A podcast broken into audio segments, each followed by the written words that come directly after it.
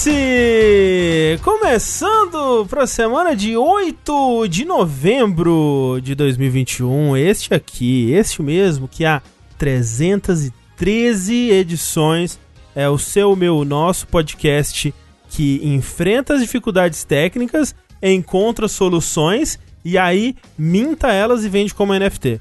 Estamos aqui já há 313 edições, que cada número desse, um NFTzinho para quem quiser aí comprar. E hoje estamos aqui com os maiores cripto pessoas desse cripto universo para falar um pouco sobre tudo isso. É, estamos aqui com Eduardo Sushi. Minto tudo.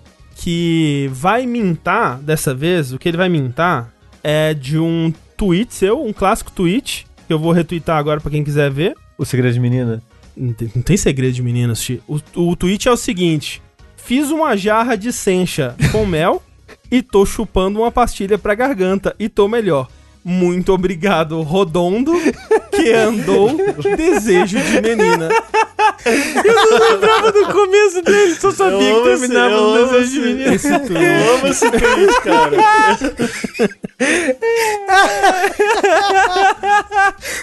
Mas como que é isso, ô Sushi? Você acha que tá escrevendo certo?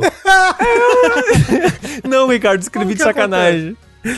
Eu acho que o. Eu não sei. É, esse daqui, esse daqui é muito especial. Eu acho que ele tava com muito sono, entendeu? Ele acabou de acordar. Mas aí depois você lê e você percebe que tá errado? Não, eu não leio, esse é o problema. Ah. Ah. Aí você vai escrevendo da cabeça e quando vê tá tudo errado? É isso? Aparentemente, quando eu vou ver, já, já irritou. Mas você lembra qual era o significado, Sushi? Não faz ideia. Ó, eu acho que é. Muito Olha só. obrigado a todo mundo que me desejou melhoras. Melhora. É desejo de melhoras. é Isso. Aí, ó, muito obrigado, Rodondo, que andou o desejo de menina. Muito Todo obrigado, mundo. todo mundo que mandou o desejo de melhoras. Entendeu? Incrível. Esse tweet é incrível mesmo. Isso daí tem que ser mintado mesmo. Isso tem que ser. É a única obra de arte que merece ser transformada em NFT. Mas, nós temos aqui também Rafael Kino, Olá. que está em busca de criar seu próprio museu de NFTs. Olha aí. É, seguindo aí a sua paixão por Satoshi, o Rafa ele teve a ideia única de pegar macacos, sem imagens de macacos e transformar em NFT. Porra, essa é nova, essa é nova. Porém, é- com um diferencial. Hum. Vai ser o Rafa fantasiado de macaco, tipo o, o cabeção de rato, Sei. só a cabecinha assim pra fora. E a foto vai ser tipo óculos rato. escuro. Aham, entendi. É, a outra vai ser, tipo, cabelo loiro. Aí vai Nossa. ser chupando chupeta. É, O NFT realmente é a, é a pop art, não é verdade, gente? É verdade. Exatamente. Nossa, com Nova certeza. revolução. Nova revolução aí da arte. Que delícia destruir a natureza. Mas quem também está achando maravilhoso destruir tudo que é bom e belo no mundo é ele, Ricardo Regis. Opa. o nosso convidado de hoje, que ele vai lançar um NFT do Zé Pereira. Ele vai misturar aí. ele vai misturar outras práticas aí bacanas, como loot box e tudo mais. E aí o que você vai fazer? Você vai comprar uma bermuda virtual e dentro dela vai ter um Zé Pereira próprio, que vai ser só seu ali, com o seu código NFT. Você abaixa a bermuda, aparece Mas vai Zé caber, Pereira. amigo? O Zé Pereira numa imagem só vai. Não, então, é um NFT que vai gastar ainda mais é, árvores e florestas queimadas pra ser, pra ser processado, porque é muito Zé Pereira. Olha Faz aí. sentido, muito bom. Aí agora sou eu. Agora sou eu. Eu que tô aqui com meu amigo André Campos, Sou eu.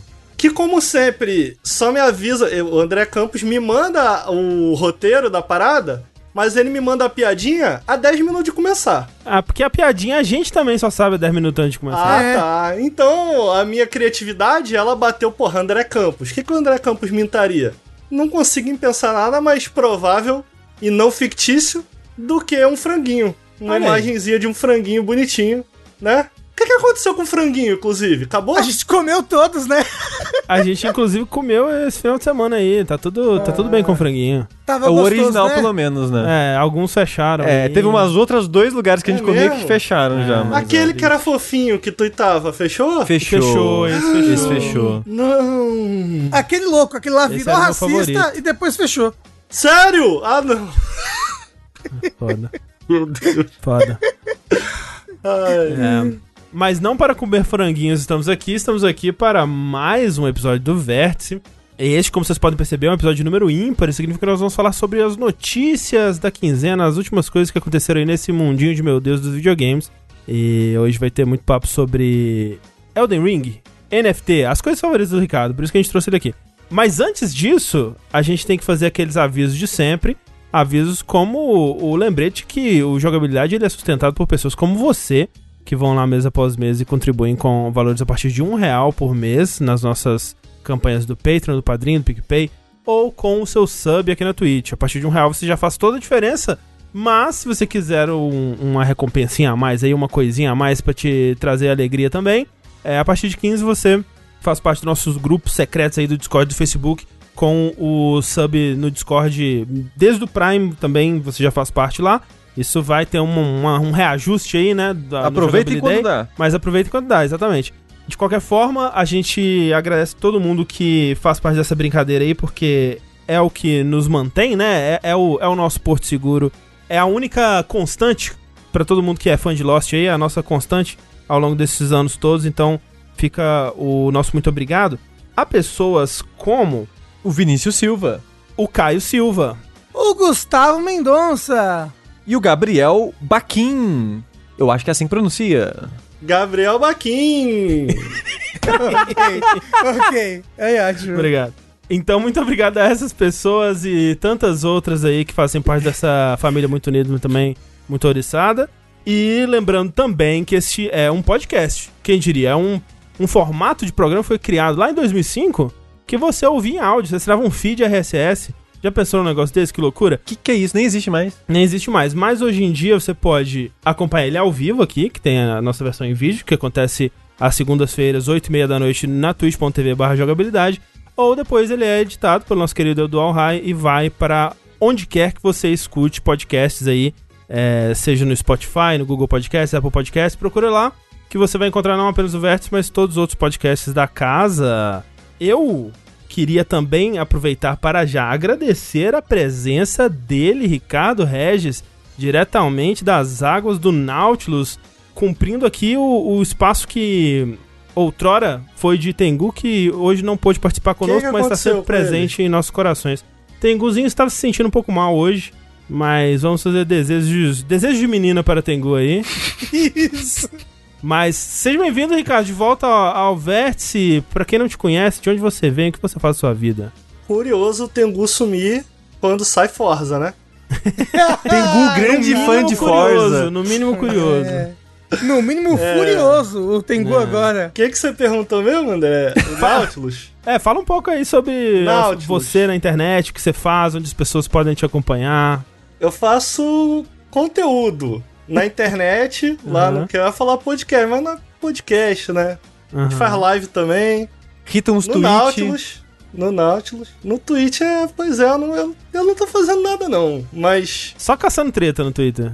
Ah, é bom, mas né, é, é, é assim bom. que você cresce no Twitter, né? eu acho caçando incrível. treta. Ó, outro dia eu tava vendo os comentários lá do Nautilus, o Lucas lançou um vídeo de... Como é que é o nome do jogo? Jurassic Park Evolution 2 queria jogar E aí, ele falou assim: Não, porque os dinossauros que voa, pronto. Porque dinossauro não voa, o dinossauro que voa não é dinossauro, né? É, é sei quê? lá o que. Aí os caras tão putos é que ele falou que. Os caras tão putos que o dinossauro ah, voa. Esse vai ser meus. Os meus próximos alvos no Twitter vão ser os dinossauros. Porque. os dinossauros. É, os caras ficam putos, cara. Tão putos lá nos peraí, peraí, peraí, peraí. Ah. O Pterodáctilo não é um dinossauro. Não, não é, não é, não é. Ah, ok, então. Eu vou pesquisar agora o que é um pterodáctilo. Mas o, o, o enfim, dinossauro. Mas, mas, Ricardo, você é um dinossauro? Graças a Deus não, nem dinossauro nem pilha. Porque tem uma. Se tem uma classe na internet que fica nervosa à toa, é o pillar e o dinossauro. Eu descobri isso aí. E o meu trabalho, minha função no Nautilus ultimamente tem sido viver para poder desfrutar esses momentos. Porque Nossa. alguém, aparentemente, depois de certos eventos que aconteceram aí na internet, as pessoas pensaram que era uma boa ideia me dar follow, me seguir. e para provar o contrário para elas, eu encho o saco de todo mundo que me segue. e eu, me, eu nunca me diverti tanto na minha vida, é muito bom. E então, mas de vez em quando, fora criar problema no Twitter, eu crio lá, faço uns podcasts no Nautilus, Vocês podem seguir aí, botar o Nautilus no YouTube. É, na Twitch também. Eu, pessoalmente, apareço mais lá na Twitch. Eu faço lives por lá. E faço podcasts, o Café com Videogames, que é toda segunda, a partir das nove e meia da manhã, lá no Nautilus. E o Periscópio, que é o nosso podcast de videogames, de jogos, do que a gente tá jogando, que é quinta-feira, 8 e 9 horas, 9 da noite. A partir das 9 da noite vocês encontram lá. É, e fica aí o convite pra vocês conhecerem no Nautilus. A gente fala de jogo AAA, fala de indie também. Tem análise, tem uns previews de jogos independentes que parecem legais e vão vir por aí. De vez em quando tem um ensaio ou outro. É legal, segue lá. E acho que é isso. Obrigado pelo espaço. Show, show, Os obrigado. pterodáctilos, Ah. pte- pterodáctilos, eles são pterossauros. Olha aí, Ah, Ptero então é- é dinossauro, um pô. prefixo de, de pássaro? Não, é a própria ordem que é pterossauro. Pterossauro é réptil que começou a voar, Entendi. entendeu? Que é diferente Então do a parte dinossauro, que é pteiro um... deve ter a ver com voar, né? Porque é pterossauro. Não sei. Ó, vocês vão irritar os dinossauros. Ó, ptero é Cuidado. asa, Dinossauros. é. Cuidado. Mas tem Cuidado. sauro no nome. Tem Mas sauro, sa e agora? sauro, Sauro, sauro às vezes é é. de réptil. E dino é o quê? É, É o do Twitter. é o É. é do Twitter, isso. Enfim, esse felizmente não é um podcast dedicado aos dinossauros. Esse aqui é para, in- infelizmente, também para os gamers. Alô, nação gamer, Olha vamos se levantar aí, vamos... É verdade. Dino é o cachorro. The É o most clever cachorro. dog in this world. Cachorro. Como é que eu Que esqueci disso? cachorro? Do Piada é- interna. É, Piada desculpa. interna. Ah, tá bom. Vamos lá então começar com a primeira notícia aqui então, que é de um, um assunto que eu não queria que teve- tivesse mais aqui no, no verso. Tô descansado, assim. Já, Quase já não teve, deu. André. Que isso, Todo exagero. verso tem essa merda, já não aguento mais. Queria que parasse, não tá parando, mas é, vamos aqui fazer o atualização do- dos assuntos da Blizzard, né? Que as ulti- os últimos acontecimentos aí que tem rolado lá, porque a Blizzard, ela continua a ser aquele gif do coelhinho de chocolate que vai derretendo assim, e é esse é o processo que está acontecendo com a Blizzard. E nos últimos dias aí a gente viu que a Jen O'Neill, né, que tinha assumido a co-liderança, co-presidência da Blizzard junto do Mike Barra quando o J. Allen Brack ele foi demitido em agosto, né, por conta né, das denúncias, do processo e tudo mais, aquela treta toda que a gente já falou aqui um bilhão de vezes, ela, né, tá fora também. Então a- ela decidiu sair, né, diferente dos outros, é, de tantas outras pessoas aí da Blizzard, ela disse o seguinte, quero que ouçam de mim pessoalmente que tomei a decisão de deixar a coliderança da Blizzard Entertainment e vou ocupar uma nova posição antes de deixar a ABK, é, a Activision Blizzard King por completo no final do ano. A partir de agora, Mike Barra liderará a Blizzard. Não estou fazendo isso por não ter esperanças na Blizzard, mas porque a vontade de mudança de todos me inspirou a buscar como posso fazer mais para intersecionar jogos e diversidade, na esperança de causar um impacto maior na indústria que beneficiará a Blizzard e outros estúdios. E aí ela tá entrando, vai fazer parte da WIGI, que é Women in Games International, que é uma organização sem fins lucrativos para trazer mais inclusão de mulheres na indústria. É, inclusive ela já vai para lá com uma, uma doação aí de um milhão de dólares da Blizzard. O que eu achei curioso. Sim, no, no mínimo curioso, É. né? Tipo, acho que diz muito. Ela fala que não é sobre não ter esperanças no que tá acontecendo lá, né? Mas, sei lá, se as coisas estivessem andando pra um lado muito bom, eu não sei se ela sairia, Eu acho que não. né? Eu acho que não. É, é só especulação, né? Não dá pra saber mesmo. Essa mas- nota inteira aí foi meio. Eu achei forçada pra caramba. Porque a nota inteira é tipo assim. Porque olha só, eles já estão numa posição ruim. Uhum. Obviamente, eles colocaram. Eles tinham que colocar uma mulher lá por conta de toda a questão. É sempre assim, né? Eles ou colocam uma mulher ou, uma pessoa de cor só quando acontece esse tipo de coisa, né? E ela, a saída dela, pô, os caras já estão mal, né? Todo dia tem coisa nova da, da Blizzard. Se ela sai colocando alguma coisa, mais problema, mais fogo na lareira, Sim, imagina a treta. Então eu acho que isso daí me pareceu uma nota cuidadosamente escrita, Ah, entendeu? sim. E essa doação também da Blizzard, porque no final ela fala assim: você me corrige, André, você que tá com a nota inteira, mas é um negócio meio nessa direção assim. Não, porque. Não é porque a Blizzard estava ruim. Dentro da Blizzard, as pessoas são tão apaixonadas pelo que fazem, e eu acredito tanto que o melhor tempo da Blizzard está por vir, que elas me inspiraram. A sair. embora. A, a ir embora. é tipo assim. É tipo, Pô, como, como fazer dessa saída um, um PR pra Blizzard, né? É isso, Vamos sabe? fazer uma, uma, uma contorção aqui, é muito absurda. É isso, é tipo, eu- tava, eu tava comentando sobre essa notícia mais cedo do Nautilus e a sensação é tipo assim: descobri minha vocação, longe daqui. então, tipo, cara, eu não acho que ela ia sair à toa, né? É, sim, se, se tivesse, se essas coisas estivessem andando bem lá, se tivesse indo pra um rumo que ela tivesse confortável, acreditando e tal. Porque assim, eu acredito que ela realmente tá preocupada com a situação. E, e tanto é que ela já fazia parte desse, dessa organização sem fins lucrativos antes, né? De, de uma forma ou de outra ela ajudava e tal. Dá muito a entender que, sei lá, as coisas ou, ou não estão andando ou estão andando de forma que ela não tá satisfeita. Mas de qualquer forma, por mais que o texto tenha sido meticuloso, não, não passa um sentimento muito positivo Não, de não. como tá andando as coisas lá dentro, não. É, E outro detalhe dessa notícia sobre a Jane O'Neill é que ela veio da Vicarious Visions, né? Ela é, veio do estúdio lá que fez o remake de Tony Hawk, que foi absorvido pela Blizzard pra ajudar com os projetos, né, da, da Blizzard aí. E a Vicarious Visions, ela vai perder o nome também, né, nesse processo Sim. todo aí. Ela vai ser completamente absorvida pela Blizzard, vai virar Blizzard junto ali também. Vai deixar de ser, o que é bem triste, né? Já, já era bem triste antes e agora Sim. é ainda mais. E foi rápido, né? Nossos medos se concretizaram rapidinho. Opa, né? Quem diria? Tudo, tudo isso daí. Mas não para por aí, né? Não para por aí, né, Rafa? Não, então, primeiro, porque fala, nossa, que coisa ruim, a, mulher- a pessoa saindo blá blá. blá. Talvez ah, nem fosse uma grande notícia ou alguma coisa assim, se a Blizzard já não tivesse todo mundo com a fé na Blizzard lá embaixo, né? Tipo, Uhum. cara, se a Blizzard peidou um pouquinho mais azedo, todo mundo já com 40 pedras na mão. E como desgraça pouco é bobagem, na semana passada a Blizzard anunciou que o Diablo 4 e o Overwatch 2 foram adiados indefinidamente. Mas assim, Rafa, pros jogos e pros jogadores, essa talvez seja a primeira boa notícia relacionada a esses jogos, né? Então, você sabe, André, o negócio é. O negócio é. Ao adiar esses jogos, pode ser que eles nunca venham a existir, né? Não, mas assim, antes nunca venham a existir do que o que eu tava esperando, que é. Ah, vai, lança de qualquer jeito aí, a Blizzard tá nas últimas mesmo, sabe, esses jogos aí. Aí é bom que a Blizzard já, se- já é absorvida dentro do resto da, da Activision, vai fazer Call of Duty, foda-se. Que é o rumo, você sabe, né?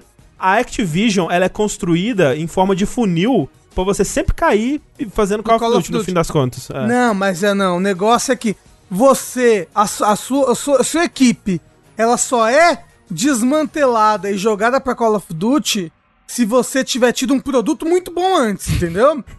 né? É, é a sua recompensa por ter feito uma coisa boa é tomar no cu e fazer Call of Duty. Aham. Né, que nem aconteceu com o pessoal do Tony Hawk Pro Skater 1 mais 2, o pessoal do. é, foi do Spyro, né? E do Crash mais novo e tudo mais. Então é, É, todo isso. mundo da Activision. É, mas eu acho que é capaz de, tipo, a Blizzard morrer e todo mundo ser demitido só, entendeu? Não ir fazer Call of Duty. Ah, não, eles vão ser demitidos. Antes de ser demitidos, eles vão fazer Call of Duty, pode ter certeza. É. Nossa. Então e vai ser vendido o Call como o Call of Duty da Blizzard. É, Caralho, pô. não, mas que ódio, socorro, não quero nem pensar Vai ser nisso. Blizzard's Call of Blizzard Duty. Call of Duty. Nossa, Ca- demais. Call É. of Blizzard. É. Tá com esper alguma esperança ainda em, em Overwatch 2 ou Diablo 4, Ricardo? Ah, cara, nenhum dos dois estavam me parecendo particularmente ruins, não, de nenhuma maneira. O Overwatch 2 bem parecido com o primeiro, mas eu até joguei bastante no lançamento, depois abandonei. E Diablo é uma série que eu gosto muito, mas assim, tá difícil de hypar alguma coisa da Blizzard, né? Com, com isso tudo. Tipo assim, difícil ficar animado com alguma Sim. coisa de verdade, assim, sabe? Tipo, eu fico meio. Ah, cara, tem outras coisas que eu posso gostar, sabe? Nesse Ah, é. meio tempo. Tá. e- Esse rolê todo que tá rolando na Blizzard, pelo menos eu achei tudo bem pesado, assim. Não, Sim, sim. Sabe? É, é, a gente tem nesses últimos anos aí, cada vez mais tá. Estão sendo noticiadas, né? Problemas de dentro de, de, de múltiplas. Teve a Rockstar, teve a Ubisoft. Uhum. Mas, cara, eu acho que a gente. Eu acho que a gente pode concordar que esse da Blizzard tá sendo o pior de todos, assim? Ou não?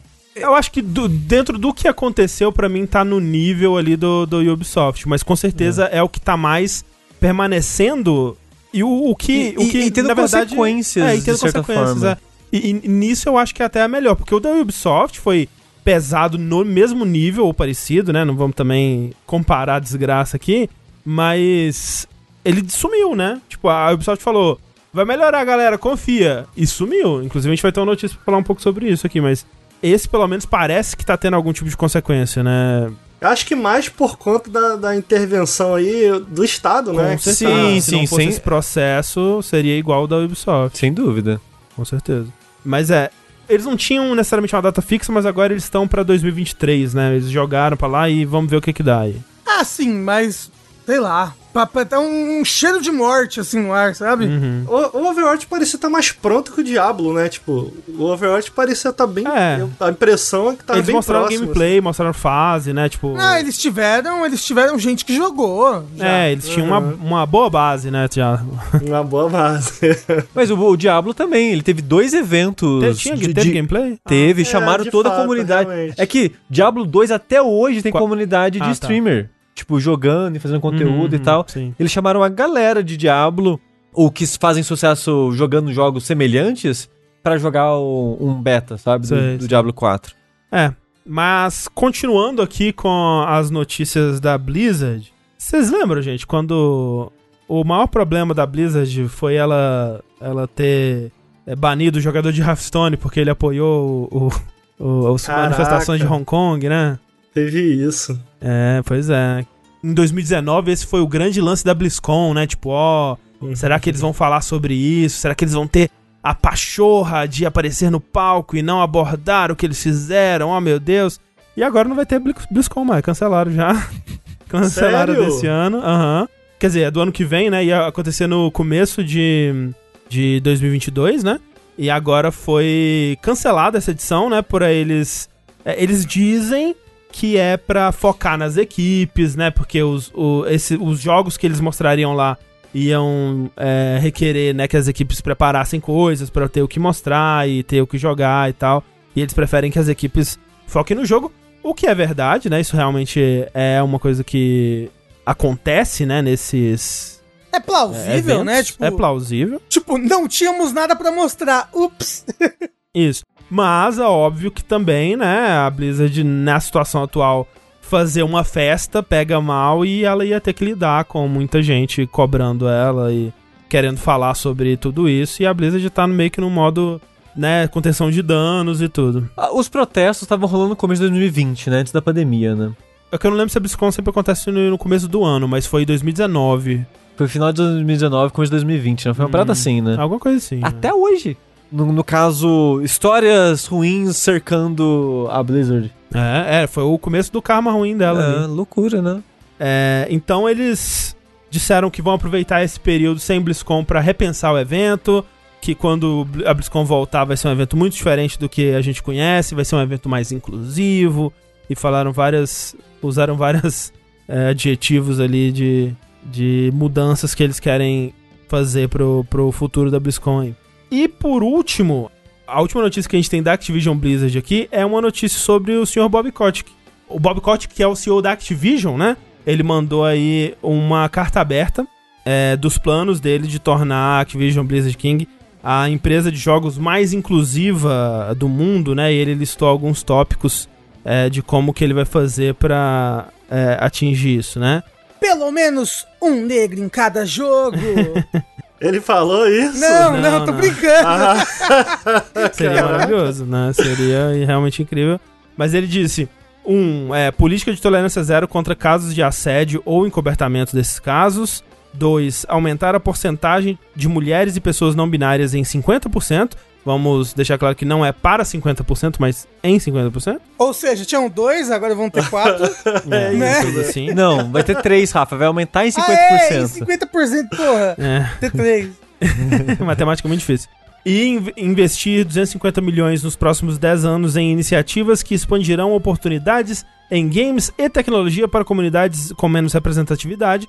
3. O fim da obrigatoriedade da política de arbitragem forçada em caso de assédio. Isso foi surpreendente, não achei que eles fossem topar isso daí, não. 4. Maior transparência quanto à igualdade salarial entre homens e mulheres. E é, são esses os quatro, né? Ele falou que ia fazer quatro tópicos, então. é, não, é, eu falei que, ele, que, que eram cinco tópicos, mas eram quatro tópicos, então são esses. É, o, o quinto ele desistiu no meio do caminho. Eu vou dizer aqui que, se cumpridos, parecem bons caminhos aí pra trazer realmente, pelo menos, algum semblante de mudança, né? O ruim é que a meta é 10 anos, né? Pra Pra colocar esse. isso em prática. Não, pra esse específico, né, que ele falou do 250 milhões de dólares. Ok. E alguns aqui, eu realmente achei que eles não fossem acatar, tipo esse da, da arbitragem, né? Que todo contrato de, de empregado da Blizzard tem essa cláusula da arbitragem, que significa que caso alguma, alguma disputa legal aconteça, eles devem, né, fazer o julgamento internamente, né? Fazer o, o acordo com a pessoa internamente, que ela não pode levar isso a público, que só ajuda a encobertar problemas que acontecem, dá essa impressão de que tá tudo bem, quando internamente várias tretas estão acontecendo e ninguém fica sabendo, nem dentro da empresa mesmo. Então, isso pra mim é o, o mais impressionante. E aquele grupo, né, aquela associação de empregados que é o A Better Activision Blizzard King, eles celebraram, né, eles fizeram um post no Twitter achando, né, que também surpresos que algumas dessas, dessas exigências tinham sido acatadas, mas lembrou também de não ficar só por aí também, porque tem muitos outros assuntos, como Crunch, como outras questões da, da Activision Blizzard que precisam ser cuidadas. E uma coisa que ainda não tá acontecendo é uma investigação imparcial feita lá dentro, né? Porque a empresa que tá fazendo, que é aquela Wilmer Hale, não é imparcial, né? Então ela. Eles querem que, que tenha uma, uma, alguém realmente de fora, né? Não envolvido com, a- com as empresas previamente para cuidar dessa investigação e, e reportar o que foi encontrado aí. Por que que não é imparcial? Eu não sei. Eu fiquei interessado. Desculpa. Você sabe? ela é uma empresa de controle de danos, assim, ela é uma empresa de PR e e de. Como é que eles falam? De. de crisis management, né? De Gerência- gerenciamento de crise, né? Que eles já contrataram em outros momentos, não pra investigar, ela é, ela é meio que uma empresa pra abafar, pra encobertar, pra cuidar, pra quando se acontece algum problema, ela vai lá e deixa tudo bem, sabe? E não é esse tipo de empresa que você quer contratar pra cuidar de uma investigação séria, assim, né? Então isso. Então, mas pera, o, o, chat falou, a quebra sindicato é essa mesmo? É aquela empresa que ela, que ela fica impedindo os sindicatos de se formarem? É, uma delas, né? Assim, não que ela seja a única força antissindical dentro da Activision Blizzard e de outras grandes empresas aí, mas sim.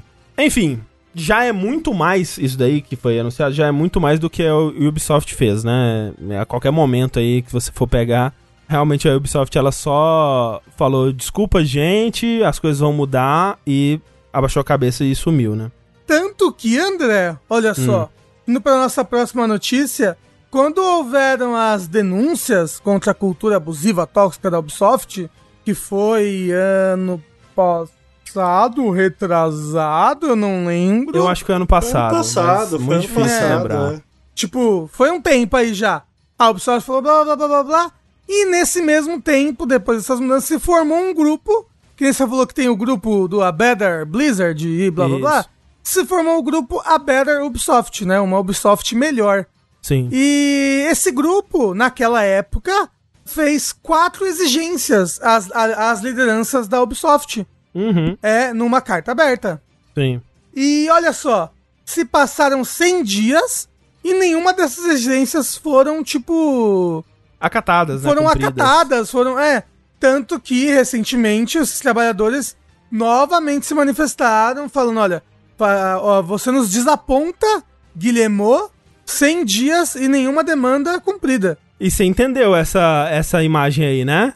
É uma piadinha com o lance do Far Cry que a gente falou no vértice passado. Ah, sim, Que verdade, né? Daquele e-mail. Isso, que sim. o Far Cry, quando você joga, sei lá, 6 horas e para, ele te manda o Far Cry 6, né? Ele te manda um e-mail falando: Nossa, só 100 horas você consegue fazer melhor, estou decepcionado. Eles fizeram isso. Nossa, Guilhermo, 100 dias e nenhuma exigência acatada, né? Eu acho que você pode fazer melhor, né? E tal. Você nos desaponta. É. E também acompanhado desse tweet, eu não lembro se foi no passado ou não, mas tem um uma carta pra você assinar, um- uma petição, não é? Foi Uma isso, foi assim? nesse tweet, sim. é. Ah, sim. É, e aí tem quais são as demandas, né? Que eles fizeram quatro Uhum. demandas.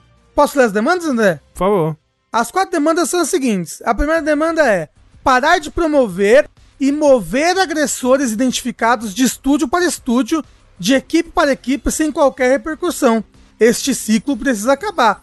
Que é isso que eles fizeram, né? Tipo, ao invés de demitir a galera, eles colocavam, ah, vai pra. Você tá em Montreal, vai pra Toronto, sei lá, sabe? Isso, vai abusar de pessoas em outro lugar, em outra cidade, tem, tem que distribuir o abuso.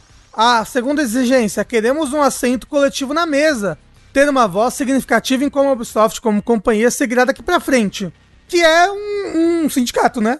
3. Colaboração interna na indústria para concordar uma série de regras e processos básicos para todos os estudos que possam usar para lidar com essas agressões no futuro.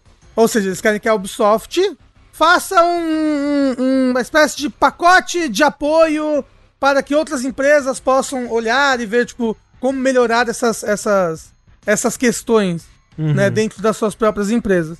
E quatro, esta co- colaboração deve envolver fortemente empregados em posições fora das gerências e representantes de sindicatos. É, e nenhuma dessas foi.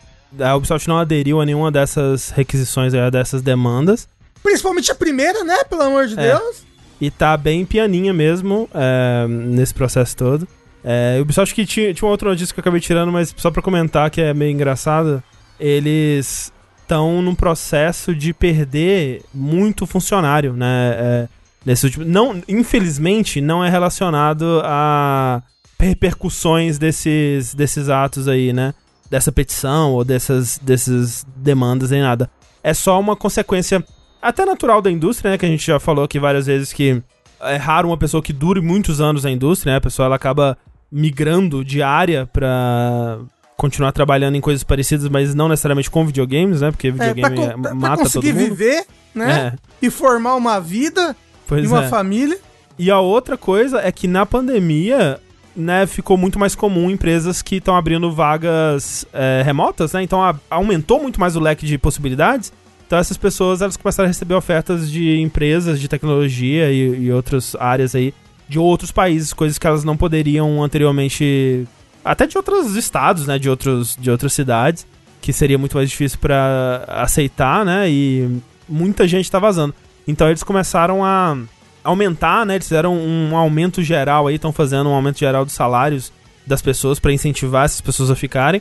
Só que até nisso, pô, supostamente é uma, uma parada boa, né, pros funcionários.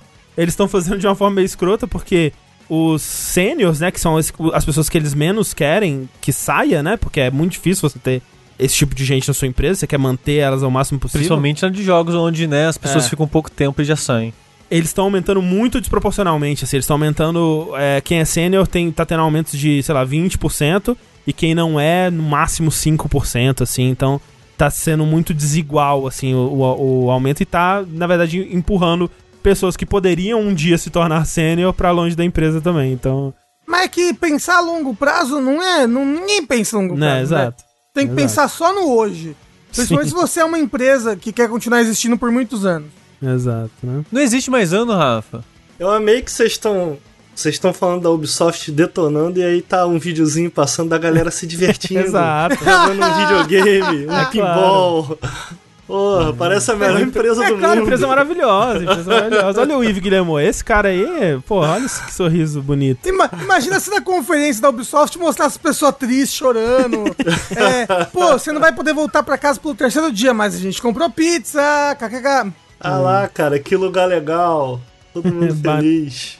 Mas olha só, nada disso importa, porque a Ubisoft ela vai é, partir para próxima revolução dos videogames. Ela teve essa semana aí a sua conferência com investidores, né, falando dos resultados aí do segundo trimestre. E vejam só, né, falaram lá do, até, né, teve números bons e tudo mais, mas, né, cobraram eles muito dessas, dessas questões que a gente tá comentando aqui. Mas o que mais animou os investidores de tudo que foi mostrado e dito foi o papo dos tais NFTs, né? Que a gente comentou um bocado sobre no último verso de notícias, a gente falou um pouco dos jogos Pay to Earn aí, a gente vai, a gente vai falar um pouco mais sobre hoje, que é essa nova coqueluche aí dos videogames, né? E na verdade, assim, no caso da Ubisoft, não é tão nova assim. A Ubisoft, ela tá já há alguns anos, se você for procurar, tem um- uma, uma palestra dela de 2019 falando sobre blockchain e videogames na GDC, né? Ela é uma das empresas fundadoras do Blockchain Game Alliance, que é uma, uma aliança de empresas aí para trabalhar com blockchain videogames, empresas especializadas, empresas de videogame. Então tem é, companhias como a própria Ubisoft, a Gameloft, que é da família Guillemot ali, a AMD e uma, assim, uma caralhada de empresas que eu não conheço, né? Empresas mais focadas na, na área do, do blockchain, criptomoedas e tudo mais. E aí eles anunciaram que eles estão investindo bastante dinheiro, inclusive, numa dessas empresas que faz parte dessa aliança, que é a Animoca Brands, que é uma empresa que já tem dois e está desenvolvendo o terceiro jogo que incorpora NFTs no, no gameplay, tipo o X Infinity que a gente falou no último vértice.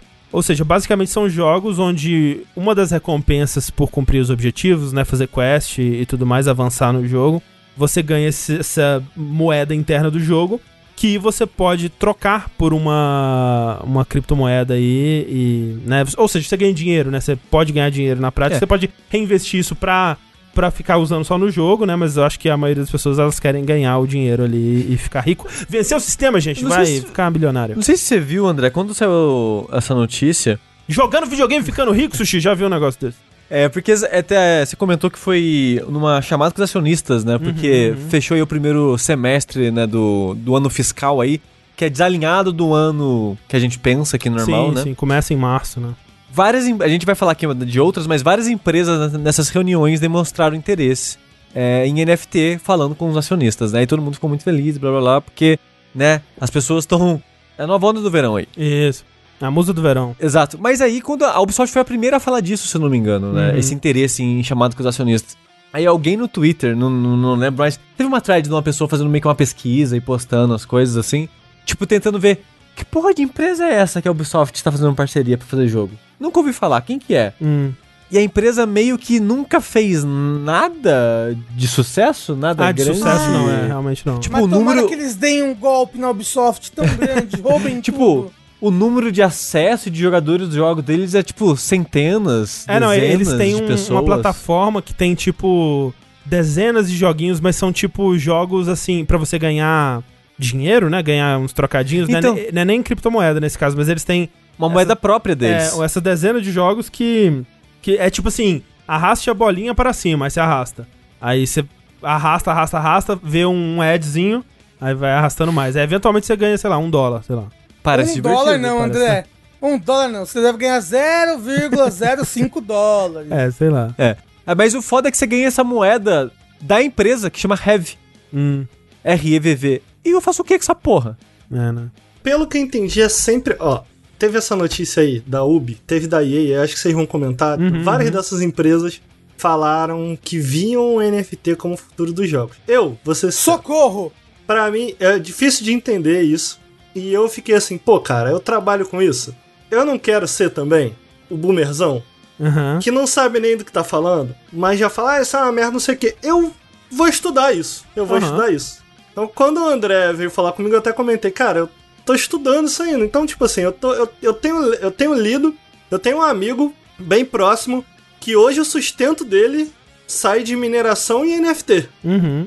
Então eu conversei com ele, a gente já conversou bastante, tentei, tentou me, me, me explicar como é que funciona. Sobre isso das moedas, é sempre uma. Todo jogo, até onde eu entendi, pelo que esse meu amigo falou, eu tô querendo jogar um jogo desse. Só que pelo que eu entendi, que meu amigo falou, você tem que fazer um investimento inicial pra jogar o jogo. Claro, né? É, e não é um investimento Você acha que barato, eles né? vão A tirar gente dinheiro tava. dos trouxa como? A gente tava falando do X Infinity, que atualmente, né, aliás, quando- na semana que a gente gravou, pra você fazer um, um time básico de monstrinhos lá, era na faixa de 7, 8 mil reais, né? Pra você começar pois é, o jogo. você tem que fazer um investimento que, né, dificulta a entrada. Opa, Não, porque eu é- queria. Eu fiquei assim, Alguns pô, cara, diriam elitiza a entrada, né? Pois é, é que os caras falam assim, não, o futuro do jogo. Eu falei, pô, eu quero ver. O que que, que que tá me esperando aí nessa indústria? O que que vem aí? Então, cara, tá bem mais fácil ler. Tem uma arroba, cara, que eu posso até compartilhar com o pessoal do chat se o pessoal quiser. Tem uma escritora que ela tá detalhando, ela tem uma... Ela começou a escrever sobre isso no Twitter, mas ela fez uma um texto pequeno e um texto longo sobre por que ela acredita que NFTs são maléficos não só pro meio ambiente, mas como pro futuro, pra jogos em si, sabe? Uhum. Tipo, ela é game designer, inclusive. Então, tipo assim, do ponto de vista de game design, como nada de bom vai sair daí. E ela tem uma matéria de uma página, que ela chama da explicação pequena, e ela tem um de 30 páginas. Aham. Porque ela é fascinante. É fascinante. É muito bom, eu recomendo muito ler. Eu posso. Deixa eu terminar aqui de falar, eu posso botar aí no chat se o pessoal quiser. Então eu li isso e eu fui atrás. Enfim, eu estudei um pouco. Não. Putz, não estudei tudo que eu quero, ainda tô estudando, ainda tô vendo. Agora, pelo que eu entendi, ô Sushi, todos têm essa moeda própria. E a ideia é que quando, na hora que você cria um jogo, a pessoa que. Pô, eu vou criar um jogo. Aí o Rafa é bilionário. Eu falo assim pro Rafa, ó, eu vou. A minha, o meu jogo vai ter 100 moedinhas. Quantas você quer comprar pra gente começar o desenvolvimento desse jogo? Aí o Rafa fala, pô, eu quero comprar duas moedas. Aí eu ofereço pro Sushi, quantas moedas você quer comprar, Sushi? Aí o Sushi, cara, eu quero comprar mais duas. E aí inicia-se uma economia interna de qual o valor interno dessa moeda. Uhum. E aí, com essa moeda, você consegue comprar coisas dentro do jogo. Então, tipo assim, tô dando um exemplo aqui inventado, tá? Vamos, vamos puxar um exemplo que o pessoal do chat de repente fica mais familiarizado. É um jogo, imagina um jogo tipo CS. E aí eu posso comprar com a moeda do jogo a skinzinha, né? Da arminha do CS. Qual que é a diferença que esse meu amigo falou? Eu falei, cara, mas o que que tu, o que que tu enxerga como revolucionário nisso tudo? Aí para ele, falou, pô, ó, o que eu acho revolucionário é, É que eu tô ganhando dinheiro, né? Além disso, ele, ó, o que eu acho revolucionário é que eu vou. Essa. É aquele argumento que, inclusive, essa mina quebra, essa mina dessa thread quebra, de que a coisa é dele. Então, tipo assim, ah, é meu. Eu falei, pô, mas por que é seu? Aí ele falou o seguinte: porque o Steam, de fato, o Steam, se ele fale, teus jogos vão junto. O argumento dele é que, cara, o que eu comprei ali, eu posso vender ou eu posso utilizar em outros jogos. Porque é descentralizado. Porque aquilo ali é meu. E aí, durante a conversa e durante os meus estudos também, uma parada que me chamou muita atenção é que são jogos, né? Bem entre aspas. Porque, tipo assim. Muito entre aspas. Atualmente, né, realmente não tem né? muita É porque qualidade. eu perguntei, cara, você se diverte? E aí ele falou, cara, eu jogo. Eu, tá, mas você se diverte? Ele, ah, cara, é legalzinho, mas eu tô ganhando dinheiro. Eu falei, pô, velho, mas então não é jogo, né? Tipo, não é jogo. É, não, é um trabalho, é um trabalho. Aí ele falou, pô, mas e o cara que joga Final Fantasy? Não é um- uma espécie de trabalho? Aí eu falei, pô, mas o cara que tá no Final Fantasy, ele tá usando só se divertir, né? tem isso. Aí ele, não, mas eu me divirto e eu, eu ganho dinheiro, então... Cara, tem o mercado, eu acho que tem gente ganhando dinheiro com isso. Agora, Fato, do ponto de é. vista de game design, não- eu não tenho porquê. Eu acho que eu não consigo ver nada que me anime Não. minimamente. Não, mas assim, não só. A gente tá falando do ponto de vista de game design e tudo mais, mas é preciso falar também do ponto de vista da, da tecnologia. Que muita gente não sabe é o quão maléfico essas tecnologias são. Não, são, assim... Rafa, tipo... É, é Até porque, isso assim, tem alguns pontos. Tem, tem. Mas não, fala, André. Não, fala. porque a- a- a- até, até mesmo o, o NFT mais amigável, mais eco-friendly, tipo, as pessoas calculam que uma arte gera, tipo, 80 quilos de CO2. Não, então, é que depende isso aí, mas eu, eu, eu quero chegar lá. Tipo, o lance é que. Realmente, eu também tô tentando dar uma entendida, né, por alto. Assim, eu não, não vou muito a fundo, eu definitivamente não vou jogar, que nem o Ricardo tá pretendendo. mas assim, é o hype do momento. É, pra mim é muito claro que é um monte de gente investindo em especulação, né? É tem muito aquele, tem é muito aquele cheirinho de bolha. Pois é. Ninguém tá animado porque vai sair um, um, um jogão incrível. Sempre que a gente fala disso aqui, é, surge alguém pra falar que, né, a gente tá falando merda, que a gente não entende do assunto, e de fato é um assunto muito complicado, também tô tentando ler e tudo mais. E eu realmente tô longe de entender, mas é, como eu disse, eu sinto muito esse cheirinho de quase um esquema de pirâmide, né, onde alguns poucos, princi- principalmente no começo, vão se dar muito bem, e eles vão ser usados como exemplos pra atrair muita gente que vai se dar muito mal, tipo, vai que é um investimento arriscadíssimo, né? Imagina se essas empresas é, donas desses jogos sei lá, né? que nem já aconteceu outra- outras vezes, dão, dão golpes, ou, ou mesmo elas vão à falência, né? Sei lá. Enfim, é muito dinheiro pra você estar colocando num negócio assim. Faça o que você quiser com o seu dinheiro, mas é, é um investimento muito arriscado. Além do que a bolha, né? Esse, é, é um mercado como um mercado financeiro tradicional, né? Ele flutua, ele desce, ele sobe. É uma loucura. A questão ambiental que o Rafa tava falando, eu já vi gente fazendo é, muitas afirmações é, muito exageradas sobre isso também. É, e o fato é que nem todos os gastos de energia, eles são iguais, né? Então, se a energia que a pessoa tá usando para fazer a, a mineração dela lá é, vier de uma, de uma usina eólica ou de uma usina hidrelétrica, por exemplo, a, o impacto ambiental disso vai ser muito menor, ou sei lá, talvez nulo, né? Não sei. Usina eólica não tem impacto ambiental, eu imagino, né? Mas há uma, uma estimativa aí, e isso tudo são estimativas, né? Porque é muito recente ainda para você ter estudos sólidos com fatos, né, bem definidos sobre isso, que mesmo no pior caso, onde todas as, as é, blockchains aí estivessem minerando e calculando, né, e gastando energia com através de usinas de carvão, por exemplo, que é super poluente, eles calculam que menos isso, isso equivaleria, né, toda, toda a movimentação de, de blockchains aí, de criptomoedas e NFTs e tudo mais, equivaleria a menos de 0,30% de todas as e, emissões de, de CO2 do, do mundo, né? O que você pode apontar e falar, ah lá, não tem impacto ambiental essa porra. É muito tranquilo, é muito pouquinho. Não, o pessoal tá fazendo tempestade em copo d'água aí. Mas, na verdade, só quer dizer muito menos, né, sobre a inocência do impacto de criptocoisas aí. E muito mais sobre o confundido a gente tá, sabe? Porque, uhum. de fato, as ações de uma pessoa, elas não podem fazer nada contra os grandes emissores mesmo, que são indústrias e, e, e tudo mais, né? Mas, proporcionalmente, ainda é coisa pra caralho, assim, especialmente quando você considera o que você tá. O que que isso tá te dando em, em retorno, né? Tipo, tem aquele caso famoso de um cara que ele calculou, né? Ele ia vender 300 NFTs e aí ele calculou quanto que isso ia gerar, né, de custo ambiental, de energia, e os 300 NFTs dele seriam o suficiente para todo o gasto de energia de uma pessoa vivendo na Inglaterra por 20 anos. Tipo, é, é, muita coisa, é muita coisa mesmo. Uhum. E, e, de novo, existem iniciativas para tornar isso mais eco-friendly. Existem, de, dependendo da blockchain que você tá, o custo disso vai ser mais ou mais caro ou menos caro, né? Em múltiplos sentidos aí. Mas não é esse o ponto, né? O lance é que a gente tá vivendo a maior crise ambiental da história da humanidade. Exato. E provavelmente a última, para acabar com é, tudo, né? E com o agravante que a gente é brasileiro ainda por cima, né? Não só isso, mas a gente aqui, né, que tá falando isso é brasileiro. Que a energia aqui tá fodida. Porra, né? E tem muita coisa que a gente aqui, todo mundo aqui, todo mundo no chat faz, que não tá ajudando, né? Que né, a gente contribui de certa forma para esse problema também. Mas tem muita coisa também que muitas dessas é, desses grandes poderes que realmente poderiam fazer alguma diferença, eles não podem simplesmente fazer essa diferença, mandar parar isso. Não é que não precise parar, mas, por exemplo, são coisas que são tipo um, um câncer, né? Que você não pode esperar que você vai lá e remove imediatamente e tudo vai ficar bem. Então, tipo, ok, combustíveis fósseis, né? Seria bom se parasse, né? Mas, porra, a infraestrutura de cidades, é, veículos, o caralho a quatro, não é uma coisa que dá para mudar é, da noite pro dia. Ou então você vai, tipo, outras coisas que não tem a ver necessariamente com poluição, mas que, né, poder, né, uma mudança nisso seria bem-vinda, tipo, a exploração de, de trabalhadores em indústrias de eletrônicos, ou, né, sei lá, Amazon, ou sei lá, indústria têxtil, né?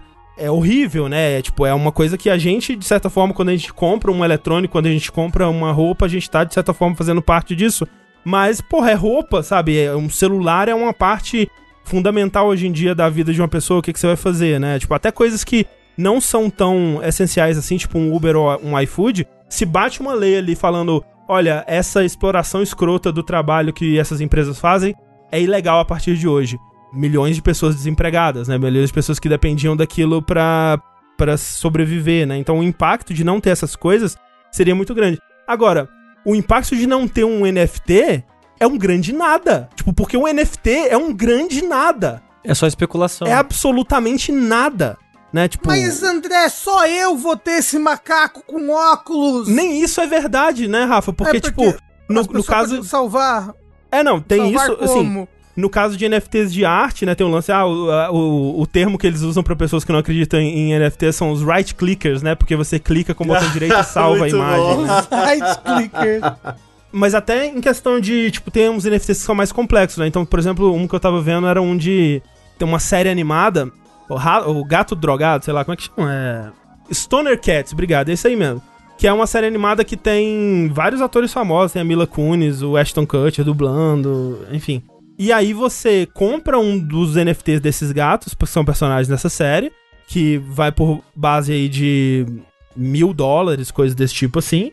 E aí você tem acesso aos episódios, você pode assistir os episódios. Aí você fala, pô, mas é descentralizado, né? O, o- agora eu sou o dono desse gato e tudo mais, e eu posso, né, participar dessa coisa. Mas, porra, o vídeo tá hospedado num servidor que não é descentralizado. A, a decodificação ali de que você é dono daquilo tá sendo lido por um servidor que também não é descentralizado. E aí o chat do Discord tá acontecendo no Discord que não é descentralizado. Então, tipo, o que é o que é seu de verdade nem é a parada, é o recibo da parada. Então, é- esse que é o, é o, o pulo do Você gato, tá mandando, assim, você né? mandou muito bem nos comentários. Eu. Todos esses argumentos, tudo que você falou aí, ele engloba bem a base de argumento desse texto que eu te falei, Aham. de 30 páginas. Você chegou a ler ele, não? Não vi, eu, eu fiquei Curioso, curioso. que é exatamente isso. Ah. Passou linha a linha bem por aí. Nesse texto, um detalhe que ela, ela comenta, e por isso eu acho interessante, cara, porque eu vejo muito discussão no Twitter e eu vejo muita gente utilizando esse argumento que não está errado. Mas eu, eu vejo para numa discussão rasa, entendeu? Do tipo, utiliza esse argumento, mas sem entender de fato. Então, tipo, é exatamente isso que você falou que ela comenta. Do tipo, cara, existem outras coisas na nossa vida e ela usa o exemplo do YouTube. E ela fala que é, é, se você colocar lado a lado. Primeiro, muita gente dessa galera do mundinho NFT aí fala: não, pô, mas já tem outras, outras maneiras, outras arquiteturas que gastam menos. Ela é formada, ela é, é em ciência da computação, né? Hum, Então ela comenta que, na verdade, ela não acredita que os servidores, os que já existem, vão ser desligados por motivos de segurança. Então, tipo assim, beleza, vão existir novas arquiteturas, mas os que já existem, eles não vão ser desligados. Ela, ela, ela argumenta isso. E ela argumenta também que o gasto hoje, atual, é similar. Ela diz que não tem um dado exato, mas os o que tem hoje, ela apresenta um estudo lá, é similar ao que o YouTube gasta. Hum, Mas ela argumenta isso, tipo, pô, mas o que, que o YouTube faz pela gente, Aham. sabe? O mundo todo utilizando o YouTube. O, sei lá, o agronegócio. O agronegócio, ela fala, pô, não que eu concorde, mas você pode Exato. argumentar que, pô, peraí, mas a gente tá alimentando. Eles têm um uso. E ela comenta isso, tipo, pô, o que, que o NFT tá dando pra gente? E ela argumenta no texto dela que o objetivo principal é a lavagem de dinheiro Ah, é. o é? objetivo. É, ela, pra ela, o, o único motivo de se existir é isso. Eu tinha lido, tipo, eu tinha visto pessoas falando, tipo, ah, deve ter lavagem de dinheiro aí, mas eu nu- nunca vi ninguém li- ligando as coisas de fato mesmo. É, e aí ela fala um pouco de como a arte sempre foi utilizada dessa maneira também, de, em lavagem de dinheiro. Isso não é exclusivo de NFT e tal. Enfim, eu postei aí no chat, vocês, eu posso passar depois pra vocês, vocês podem botar na, na descrição do programa. Eu acho espetacular esse, esse, esse material. Mas o que eu acho interessante disso que ela falou é essa comparação, entendeu? Porque eu, eu vejo muita opinião desinformada, tipo, ah, mas tá acabando com o meio ambiente. Calma, gente, também tem muita coisa acabando com o meio ambiente. É importante a gente entender, né? Sim, sim. E aqui não é necessariamente uma. Eu não tô fazendo uma defesa do NFT. Tô falando, mano, tem uma opinião informada. E é isso que eu tô falando. Tipo assim, depois que eu, depois que eu vi uma EA e uma Ubisoft falando disso, eu falei, mano, eu quero ter uma opinião sobre isso. Eu quero saber Sim. o que é isso. Sim, Só sim. que eu quero ter uma opinião informada, né? E, e assim, Ricardo, tipo, no caso de NFTs, como a gente tá abordando aqui pra jogos, né, é que você, como no, no X Infinity lá que a gente falou, né, que você compra o X, né, que é tipo o Pokémon, e aí aquele é o seu NFT, né, você vai treinar ele, ele vai melhorar, você vai usar ele em batalhas e tudo mais, tipo, ainda tem todos esses problemas que a gente tá falando, mas pelo menos faz sentido do ponto de vista de, tipo, ok, você tá usando isso, né, é o seu bichinho, você tá jogando com ele, é uma coisa que pelo menos faz um pouco mais de, de sentido nesse, nesse aspecto, assim, de. de do- ao contrário de NFT pra arte, que realmente é um absoluto nada. É um completo e vazio o que você tá de fato comprando, né? E você pode dizer que, tipo, ah, mas tem artistas que estão se dando muito bem com isso, né? E estão ganhando Não, dinheiro. definitivamente tem gente mas ganhando é- dinheiro, entendeu? É aquele negócio, né? Todo mundo que entra num, num esquema mais cedo também ganha Exato, dinheiro. é exato. normal. Exatamente, exatamente. Tem gente que vendeu Herbalife aí por muitos anos da vida, ganhou um bom dinheiro, ué. Sim. Verdade. Mas tem o aspecto de que realmente eh, já, já se tornou, né? e Já se provou imediatamente como essa coisa é, super elitista e que só vai ficar mais, né? Então, na verdade, uma coisa que o argumento bem no comecinho era, ah, vai é, democratizar a arte. Pelo contrário, né? Não, é, cria escassez. A Cria ideia do escassez, NFT é exato. criar escassez para que esse preço suba e, e, e gere essa especulação, né? Sim, sim. no fim das contas, pra mim, mesmo antes de, de ler, né, e de tentar entender um pouco mais e tudo mais, o meu sentimento, né, porque assim, eu, né, não dá pra você entender sobre tudo, né, então muitas vezes eu acho que todo mundo faz isso, que é assim, putz, eu, eu confio nessa pessoa pra me dar uma opinião sobre uma coisa complexa que eu não vou entender sobre, sei lá, economia, política, sabe, tipo...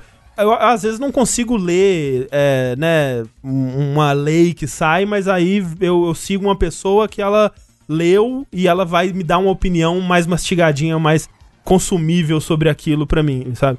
E isso do, do, do NFT é- acontece uma coisa parecida, que é assim, quem que tá empolgado com NFT, sabe? Pois é, cara. Tipo, quem que tá, quem que tá se dando bem com NFT? Tipo, quando, quando na sua vida que você viu os acionistas da EA, Ubisoft, Take-Two é, e mais uma caralhada de empresas aí, empolgadaços por uma coisa que era boa. Quando que isso aconteceu? Nunca.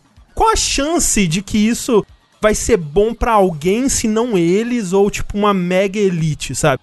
Caralho, não tem nenhuma chance de. Se eles estão empolgados com isso, não tem nenhuma chance de ser algo bom. Mas Acabou. André, agora é a minha chance de ser um deles. É, bom, aí realmente. Yay! E é por isso que eu defendo o bilionário na internet. Porque um dia vai ser eu lá. Eu tenho certeza Exato. que vai ser eu. Eu acho, eu acho muita loucura, cara. A galera.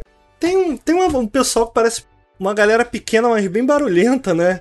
Cujos nicks geralmente giram ao redor de ter NFT no nick. Que, tipo, a pessoa faz disso uma identidade, né? É engraçado isso. Engraçado assim, né? É mais É, triste que engraçado. Engraçado daquele jeito, né? É, sim. Tem uma matéria, cara, eu citei isso lá no, no Nautilus também, que eu gosto bastante, uma matéria antiga do Waypoint sobre Artifact. Lembra desse jogo? Hum, sim, sim, da, da Valve. A matéria do Waypoint, que eles argumentam assim: Artifact não é um jogo dentro do Steam, é o Steam dentro de um jogo. Hum. Essa matéria é maravilhosa, inclusive, uma das melhores análises que eu já vi, mas a- o argumento da matéria é meio que essa, do tipo, como que Artifact existe só pra gerar uma economia interna dentro da Steam, tipo as cartinhas do Steam e tudo isso que eles fizeram ali dentro.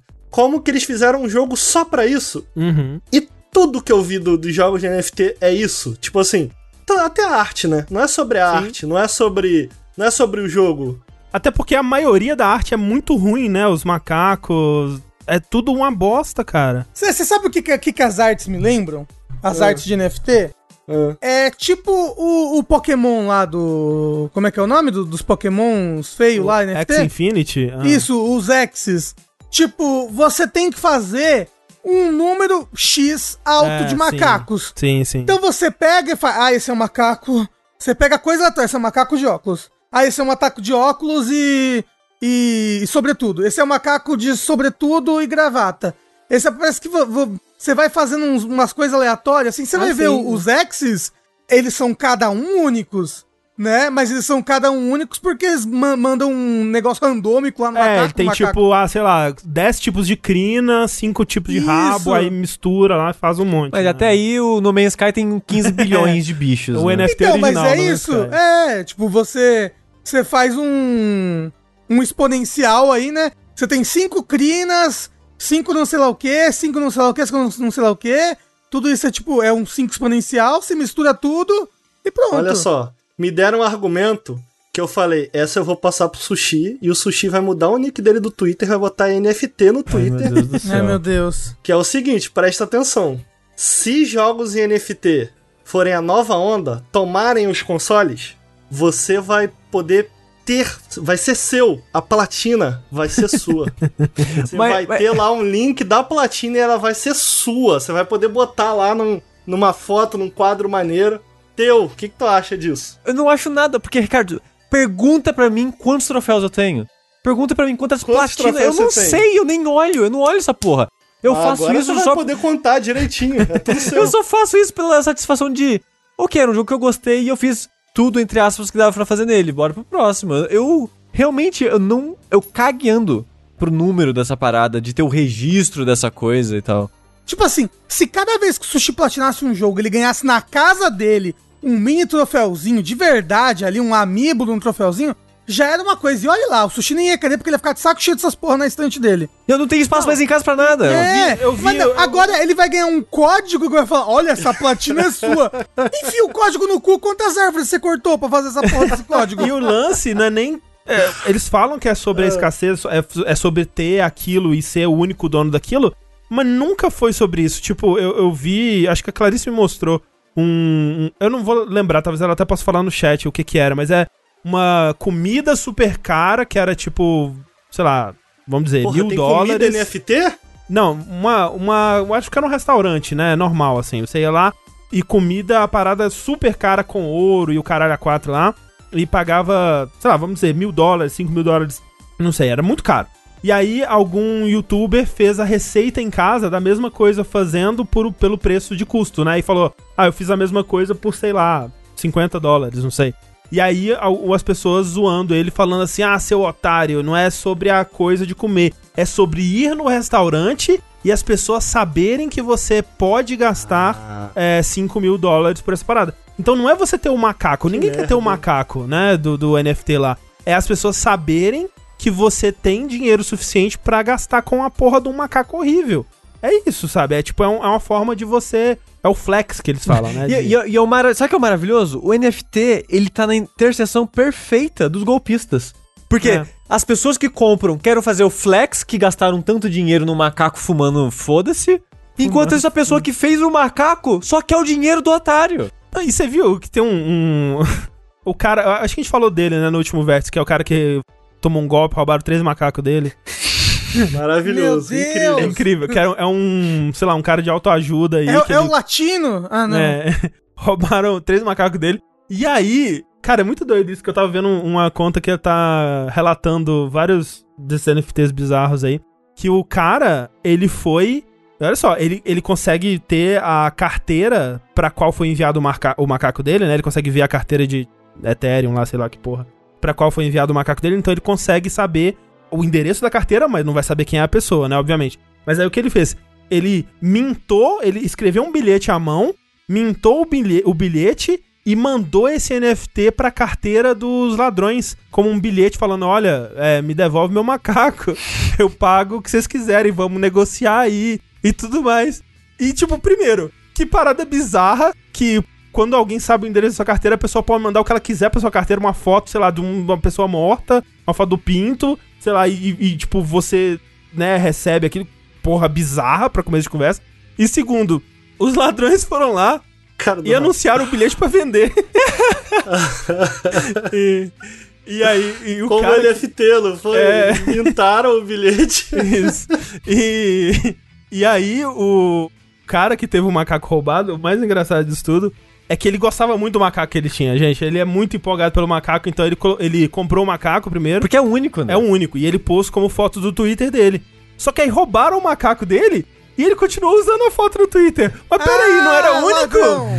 Lindão aí. É o Porra, Ra- não é seu mais, por que que você tá usando Quem que é o right clicker agora? É, filho da puta. E aí, tipo, é, um- é um mundo que um dia vai chegar uma polícia do NFT. Esse macaco no seu perfil é seu? É sim, passa o recibo. Aqui, aqui, eu só.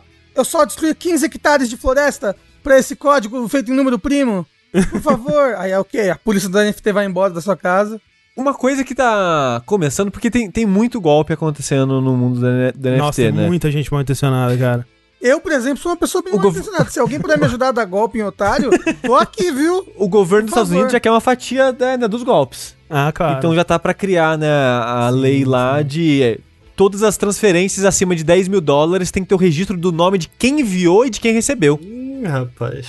É, com o intuito de diminuir golpe e Hum. também que vai ser taxado. Ah, sim, Então claro. o governo tira uma fatiazinha ali, mas é só acima de 10 mil dólares. Hum, Com o intuito de. A gente tá avisando quem tá realmente fazendo dinheiro Sim, com sim, isso. sim, sim. Não é você que vendeu uma NFT ali de 100 dólares e, e tal.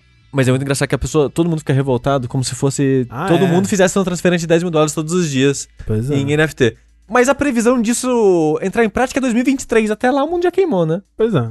Tem uma pesquisa interessante também que eu li, cara. Hum. Que tem muita. Eu vejo muita gente falando, não, mas isso vai revolucionar o mundo da arte, os artistas vão ganhar muito dinheiro.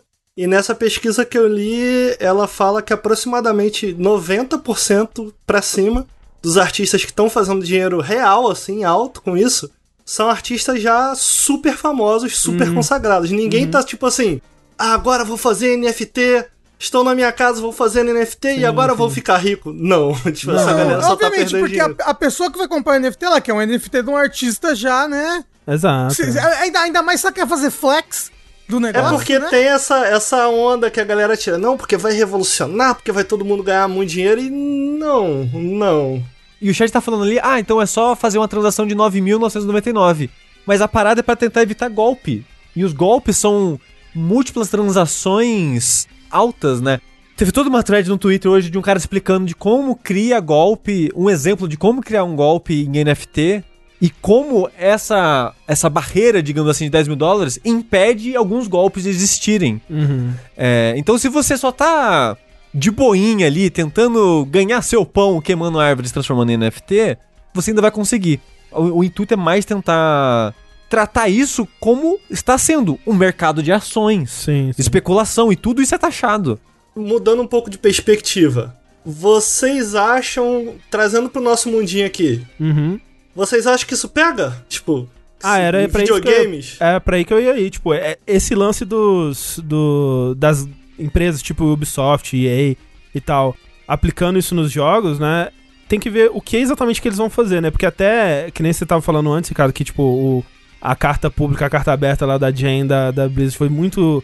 escrito com muito cuidado, né? Tipo, esse, é- essa declaração da Yubi também é. As, você vê que as palavras estão colocadas com muito cuidado, né? Porque eles nunca falam de ganhar dinheiro, né? Eles falam que os, os usuários eles vão poder ter conteúdo que é deles, né?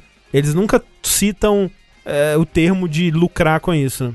É, então tem que ver o que, que eles vão fazer. Porque assim, eu não acho que o que eles vão fazer é, ah, porra, Assassin's Creed ano que vem, você tem que pagar 10 mil reais pra comprar três assassinos e começar o jogo, sabe? Eu não acho que é isso. Acho que eles vão fazer coisas como a- o pessoal do Dead by Daylight tentou fazer lá, de vender uma, uma skin única como NFT. Ou, não sei. É, eu fico curioso pra saber. Mas de, de, todo, de toda forma, isso tudo me parece. Não parece que tem como trazer uma coisa que seja positiva pra um jogo, sabe? Eu não consigo ver um jogo que, por ter NFT, ele é melhor do que se ele não tivesse. Não, Entendeu? você sabe, um jogo que te- vai ter NFT, ele vai elitizar ainda mais o jogo, sabe? Sim. Ele vai ser uma barreira, uma porta de entrada ainda mais difícil.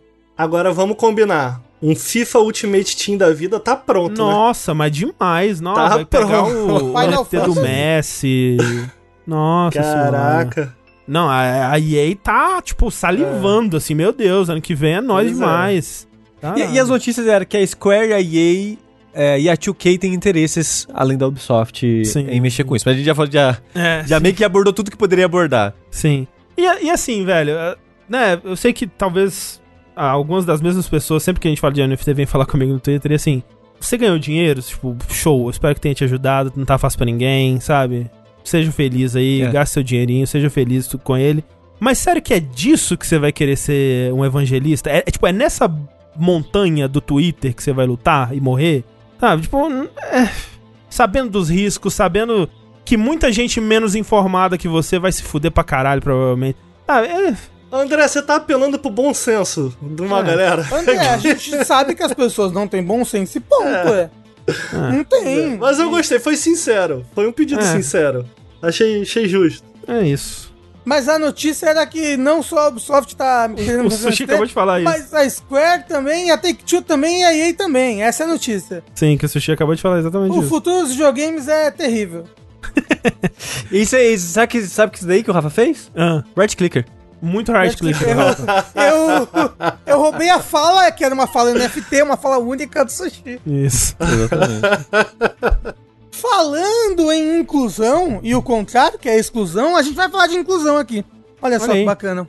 Todos sabem que eu sou um grande é, vroom vroomer, né? Que são as pessoas que são é, muito apaixonadas por jogos de carro. Tá empolgado, é. Rafa? O Forza Horizon 5 lança hoje. Tá empolgado pra fechar essa gravação, entrar no seu cockpit, pegar no seu volante. o cockpit, Passar sua marcha. assim. Tô muito empolgado pra pegar no manche e passar a marcha pra cima, pra baixo, pra cima, pra baixo. Mas, sim, eu tô empolgado pra fazer assim. Eu não sei se eu vou jogar logo à meia-noite, porque, porque eu tô com sono. Mas amanhã em live eu vou jogar. Olha aí, fica o aviso. Fica aí o aviso. Mas a notícia então é sobre o Forza Horizon 5. Hum. Que olha que bacana a iniciativa deles. O Forza Horizon 5, ele vai incluir nele linguagem de sinal, intérpretes de linguagem de sinal. Olha aí. Isso é olha muito que legal. loucura. Muito legal, é. Em duas, em duas línguas de sinais, né, no caso, que é a ASL, que é a linguagem de sinais americanas, e a BSL, que é a linguagem de sinais britânica. Então não vai ter Libras por enquanto. É, não, não irá ter Libras, que pra quem não sabe, Libras é a linguagem de sinais brasileira. Então, Libras Brasileira de sinais, né? de sinais. Isso.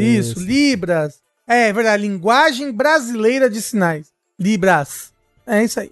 E como é que vai funcionar? Você realmente ali, tipo, ao lado das legendas, você, te- você tem os intérpretes. Pessoas que. Provavelmente uma, uma. Uma gravação, uma. Eu não sei como é que vai ser. Mas É uma terá- moça, é uma moça que fica ali Mas no é uma moça de verdade? Ou é uma moça É, É uma um moça vídeo, de é um verdade. de uma é tipo a Magalu. isso. Será que algum dia a gente vai ter uma, uma tecnologia pra ter uma Magalu pra que isso, tipo. É possível. Um. um- que, você gosta mais de 3D? Não, é, mas, é, Rafa, eu eu acho que é total possível, porque se hoje em dia não é perfeito, mas existe é, legenda automática, com o tempo dá, dá pra se ter, tipo, animações, né, características que pega o que a pessoa tá falando e em vez de transformar em legenda, transforma em animações Não, mais da fácil. língua de é, sinais. pega a legenda e transforma em linguagem de sinal. não, não, né? não, sim, sim, é que você tá falando do personagem 3D. E eu tava dando um exemplo de como dá pra gerar isso automático, por exemplo. O- uma coisa da linguagem de sinais, que é muito bom pra pessoas surdas, é porque alguém pode argumentar, nossa, mas já tem legenda, pra que botar a linguagem de sinais? Que a linguagem de sinais, ela transmite mais coisas do que a palavra transmite. Uhum. Né? Que aí seria uma, uma coisa a se pensar se fosse transformar a- o intérprete em um intérprete virtual, né? Porque, de acordo com a, com a emoção que a pessoa faz a linguagem, com as expressões faciais, com, tipo, ela bateu a mão mais forte, ela fez assim.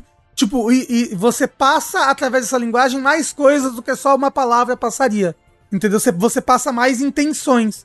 Então, para alguém que não escuta, é a, melhor coisa que poderia ter para passar todas as intenções por trás daquela fala, do que só a legenda. Fora que existem surdos que são disléxicos também e têm dificuldade, né, em ler as legendas. Então, tipo. Ou que simplesmente não sabem ler, não sabem escrever. Existe É, Também, né?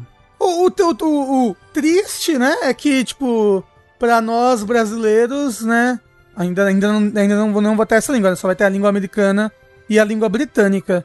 E parece um, né, um pequeno um experimento inicial, né? Porque é, Forza não tem tanto conteúdo assim pra ser Escrito, escrito, né? Uhum, transformado em linguagem de sinais, então eles devem estar testando as águas e tal, ver Assim, como eu acho que faz. mais ou menos, André, porque, tipo, É porque jogando os bonecos Forza... falam bastante no rádio. É, no rádio eles o não rádio param também? de falar.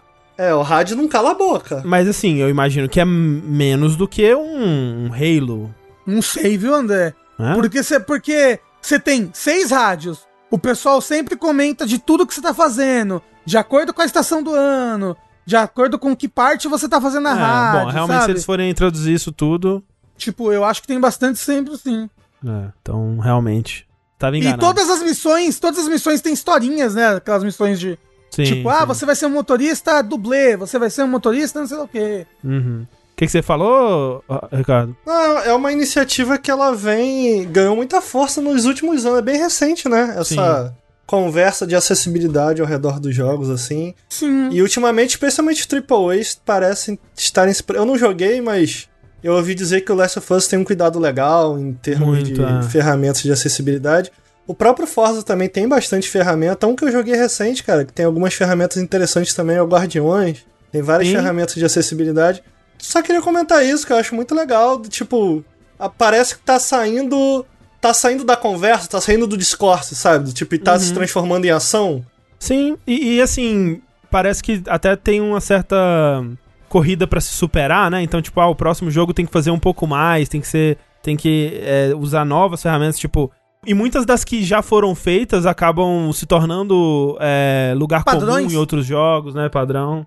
E tipo, é como se fosse uma, uma pequena corrida tecnológica, sabe? Cada empresa pensando em alguma coisa, alguma tecnologia que pode ajudar Sim, a acessibilidade e tudo mais. Isso é, isso é bem bacana. Uma das coisas que eu mais acho irada mesmo é o, a Microsoft, né?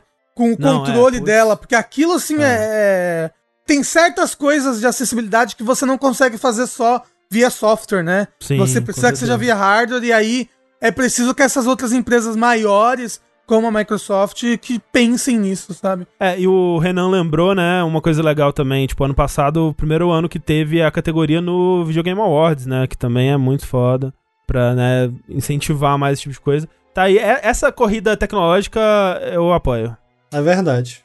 Já a corrida pelo campo de futebol está difícil, né, porque você tá correndo, aí o juiz, ele vira um juiz 2D, começa a andar pela grama, aí seu braço vira a corrida Naruto, aí o Messi olha pra você com uma cara meio assustadora.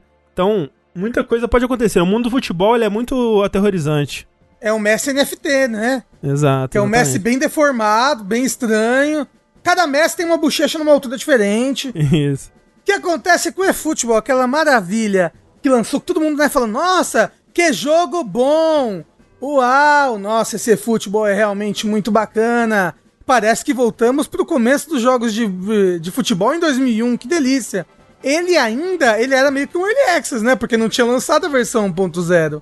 E, ó que loucura, a Konami, né, o time do eFootball, anunciou que eles vão postergar o update 1.0, que seria o update de lançou o jogo, né? Porque o 1.0 é o jogo lançado, né? Pra de novembro, de dia 11 de novembro, que é, sei lá, daqui uns 4 dias, pra primavera de 2022. Olha só que legal. É, primavera que seria tipo abril, né, por ali, né? Então, é, é bizarro, porque o jogo ele foi praticamente deslançado, né? Só faltou tirar da loja, mas assim, essa versão que tá lá é muito limitada, né? Não tem os modos que as pessoas mais gostam, tipo, acho que é Master League, né? Uns É, futebol, não tem assim. futebol, jogar bola. E tem, tipo, acho que nove times, uma coisa assim. Então, tipo, é muito limitado, é quase um demo mesmo. E bug pra caralho. É. Umas coisas feias. É, né? É, di- dizem que tá jogando muito pior do que o PES. Inclusive, a comunidade sim. do PES tá muito triste com esse futebol, assim, muito. Eles Uhum. pedindo, pelo amor de Deus, retorna com o meu PES. Né? Socorro! Retornem com meus pés. Disse um personagem do Fire Emblem Awakening. Não, disse o personagem daquele moço que foi comprar sapato e não tinha pé, do Orkut, lembra? Muito triste. É. Além disso, eles anunciaram que eles estão cancelando e dando um refund automático em quem fez pré-ordem do eFootball 2022 Premium Player Pack. É porque tem que vender coisinha, né? Tem que vender É, umas tem que vender coisinha do jogo. Então, quem comprou, eles já deram um refund automático já. É, É porque é a Konami, então eu não fico tão triste. Fico triste pelas pessoas que gostavam de PES. sim. Mas é que são os podólatras, né? Eu fico triste pelos desenvolvedores, né? Que provavelmente vai ter que fazer Sim. um puta crunch agora também. E assim, o jogo vai ficar seis meses praticamente, né? Porque tem mais dois meses agora, até abril, maio ali mais ou menos. É bastante tempo, né? Pra um jogo ficar num um demo bugadaço, assim, o jogo mais mal avaliado do, do Steam. Não sei se ainda é, mas imagino que sim. Nossa, é pesado, É, assim, e um desastre. É, tipo, e, completo. e os devs provavelmente sabiam a situação da parada, Pô, né? Inclusive, não sei por que, que eles não tiraram. Era melhor tirar, né? O, o, o jogo da loja. O Sim, Ricardo muda tá o nome de novo. vídeos, e Ricardo. muda o nome de novo. Ai, cara, eu não tô aguentando. Os bugs são muito. Eu nunca tinha visto esse vídeo. o Você nunca tinha deitado, visto velho. o juiz virando uma seta no chão? Ai, meu e Deus andando do céu. assim, Ah, aquele era o fosse- juiz? Era o juiz, Era, ele, ele gruda no chão. Vocês jogaram FIFA 94? Alguém já jogou FIFA? Eu, jo- eu joguei FIFA 94, sim. Era incrível. Você lembra, André, que tu cometia uma falta, o juiz vinha te dar cartão, tu podia sair correndo dele. Enquanto ele Tu ficava pegava. correndo e ele ficava correndo atrás de Aham. tu com um cartão assim. E tu saía correndo, aí dava pra tu dar carrinho nele e sair correndo. A gente tinha que trazer isso de volta. Então, cara. é, Era eu, eu, Ricardo, eu acho total. Eu acho que tinha que ter uns jogos de futebol divertidos, sabe? Tipo, uns jogos de futebol Chama Mario Strikers. que você dá voadora. Mas não tem, cadê Mario Cycle? O último foi o quê? De Wii U? Foi de GameCube. É, porra, cadê? E aí eles relançaram pro Wii, né? Uma- um- E tu ficava correndo do giz, se tu corresse muito, o cartão amarelo virava vermelho. Ninguém no chat jogou isso, ninguém no chat viveu isso, cara. Era Hum. incrível. É que ninguém é velho, né? Ninguém é tudo velho, novo, tudo é. jovem aí no chat. Tristeza. foda. Mas, mas assim, era melhor ter realmente tirado e, e aí volta como PES. Não, gente, mentira, era só um. Era um experimento social. Haha, Vocês caíram. Era, Era o era um PES ARG, é que ninguém 2022 o tempo descobriu. todo. Isso. Konami, né? Konami é, não satisfeita em dar uma bola fora com uma de suas franquias, que é o Pro Evolution Soccer, ela vem aí pra completar o bingo e dar uma bola fora com Metal Gear Solid também, porque, olha só, Metal Gear Solid, é, eu não sei se vocês lembram disso, mas acho que os três, todos os três primeiros, talvez até o quatro, eles têm momentos onde toca vídeo do mundo real, né? Quando no final do, do primeiro, quando o Snake tá falando sobre as armas nucleares, né? E tudo mais. No final do 2 tem umas imagens de, de Nova York, né? Uns negócios assim. O 3 tem cenas da, da, da guerra, né? Segunda Guerra e outras coisas. Mas tudo com imagem de domínio público, imagino, né? Então, não. Ah. Esse que é o lance. Porque devia estar um, um, um- O senhor Konami lá, de boa, no seu, nos seus aposentos, né? Recebe um- uma ligação. É o. Aquele vídeo lá expirou. É, ai meu Deus do céu, né? Não tava esperando por essa. Ai, Jesus. E tiveram que tirar as versões do Metal Gear Solid 2 e 3, que ainda estavam à venda em lojas virtuais aí, lojas digitais, né? Por conta do, do- das licenças inspiradas desse vídeo. Então eles estão no processo de renovar. Tipo, eles com certeza nem sabiam que precisava renovar, sabe? Tipo, deve ter chegado pra eles, ô, vocês estão cometendo um crime aqui, por favor. Eu acho que nem as pessoas donas dos vídeos sabia. Talvez, né? Encontrar. Eita, cara, faz 10 anos aqui que venceu o negócio. É que alguém deve ter um contrato, né, que expirou e aí eles não foram renovar e os caras foram lá cobrar, ver se eles ainda estavam lucrando com a parada e foram lá, foram lá cobrar. E aí agora eles estão no processo de, de renovar esses contratos, enquanto isso os jogos foram tirados das lojas. O que fiquei triste quando eu li a notícia, porque a manchete era Metal Gear Solid 2 e 3 saem das lojas. Eu, o quê? É, chapéu de alumínio. Ah, isso tem a ver com os rumores do remake de Metal Gear Solid 3, mas não era. Era só o direito autoral da, das E o remake não vai ter mais os vídeos. Nossa, com certeza não. Definitivamente não. Então é, é- foi, só um- foi só uma atrapalhada da Konami mesmo. Eles podem refazer o vídeo com atores em 3D. É, faz, NFT. né, faz uma CG ali de Nova York, né? Faz uma CG dos silos de. bomba Pega o atômica. CEO e seus amigos e regrava a cena. É, no Imagina. quintal de casa, gente. Pelo É, amor de Deus. Imagina. Ah, graças a Deus eu comprei antes. Graças a Deus eu comprei antes. que Eu comprei o Series X. Quem não comprou deu mole, tava 15 reais na live, O Series X? os dois. Ah, tá. É, eu comprei no Series X, porque no PC não tem, né? Uhum. Mas vocês. O que, que você acha? Qual que é a sua opinião sobre Metal Gear? Você jogou? É fã? Eu sou apaixonado, eu É amo. mesmo? É, perfeito. Ah. É perfeito. Qual que é o seu favorito? Não, peraí. ah, Não, qual- não qual que é o seu favorito. Ranqueia pra mim a série aí. Cara, 3, 4, Bom. só a série numerada? Ah, bom. pode Mas, mas isso você tá subindo ou aí. tá descendo? Eu Não sei o que tá acontecendo. Não, 3 o melhor, do melhor Ok, pro pior. ok. ok, ok. 4 como segundo, respeitável. Gosto. Porra, mas assim, bom, a gente não tá falando de. Porque eu tenho muitos sentimentos com o 4. Eu sou muito apaixonado, mas, porra, o 3. Porra, o 3 tem que respeitar. Eu prefiro o 3. Eu acho que o 3 é o melhor da série. 3, 4. É difícil daí pra baixo. 2. 1. 5. Ok. É justo. É Isso. Justo. Pô, eu achei que o Ricardo ia falar alguma barbaridade aqui, né? Ele ia falar, É. tipo, sei lá, 4 em último, sabe? E, Ricardo, elogiar o 4 aqui está em lugar seguro. O meu favorito é o 4. Porra, cara, eu nunca vou esquecer.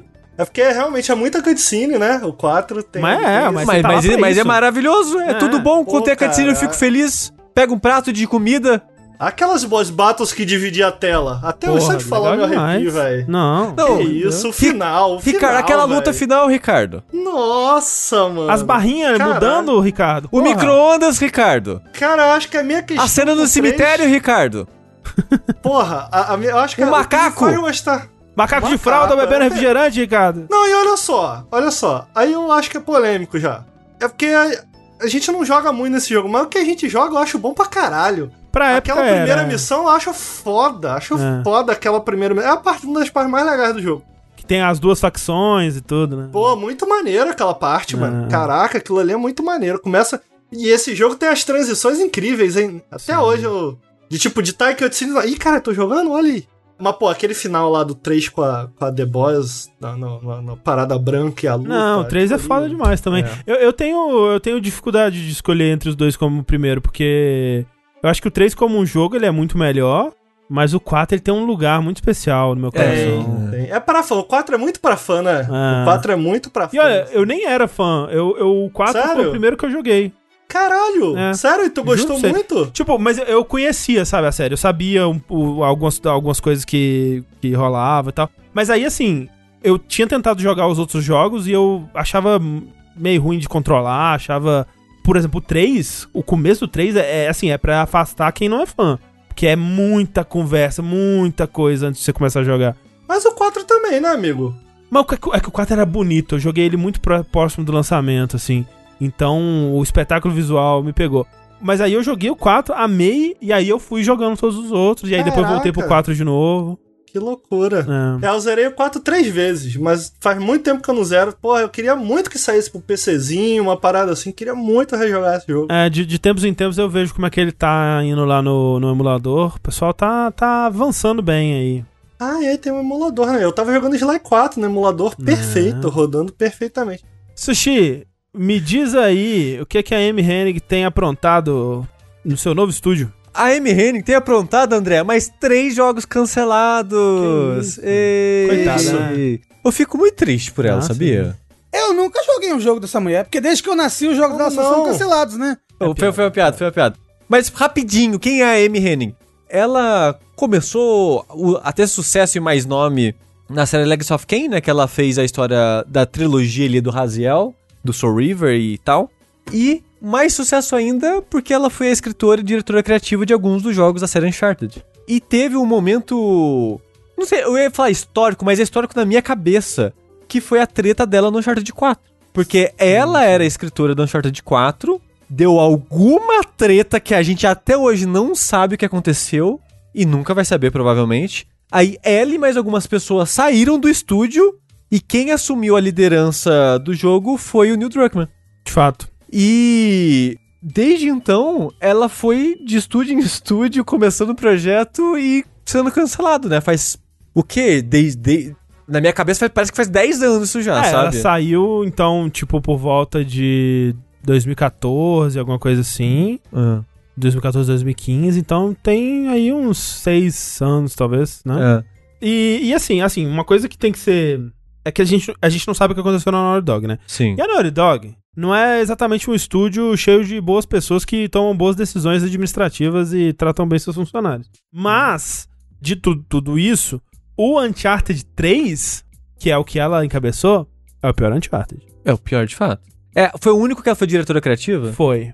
Mas É. ela foi escritora do 1 e do 2. E ela foi escritora dos três, é. do- é, tipo, Tá, não, no caso também, é, né? Também, sim. Então talvez, é, o que talvez possa ter acontecido é que os rumos que é, ela tava tomando pro 4 não tava agradando e tiveram diferenças criativas. Que, de fato, em termos de roteiro, é um jogo bem diferente, né? Tipo, É, sim. Aí que tá, eu acho que o 3 ele, ele, ele teve outros problemas de desenvolvimento, viu?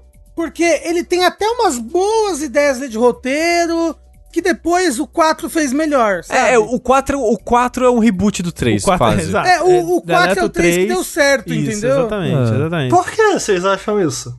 Porque a- aquele lance do, do, do Drake e da e do vício na aventura, Isso. sabe? Ah, que ele vai ter que entendi. encarar as consequências que as pessoas em Ah, volta dele vão entendi. sofrer por conta disso. É, Tem o lance com o. Sully no 3. Tipo, eles, Ah, eles flertam com isso no 3, mas não leva a nenhuma consequência, né? Aham, Isso. aham. É, e, o, e os- como falar no chat, o 3 tem sete pieces iradas, assim. não, as set pieces sim. dos três são incríveis, são incríveis. Não. Eu acho que eles não conseguiram amarrar essas set pieces num jogo muito bom, assim. Numa história coesa, né? É, eu acho que ele é o pior em termos de até de, de combate, assim. Porque, tipo, o 1 não é muito bom nisso também. Mas o 1, na- em sua época, né, ele, porra, ele era bem diferente, né? Ele tem seu mérito e tal. Mas o 3, André, começou a ter isso de todos os encontros são opcionais. Você consegue evitar todos no Ah, stealth. É verdade, tinha Que stealth. depois foi pro quê? Pro The Last of. Us? Não, no Opa. 3 os bonecos não querem dar tiro, né? Eles só querem cair na porrada contigo. Aí eles vêm Eles correndo. correm, É. né? O tempo inteiro eles vêm correndo pra cima de tu e tu fala, cara, fica lá, eu quero dar tiro, irmão. É, Ele, ele- ele tem mais problemas de.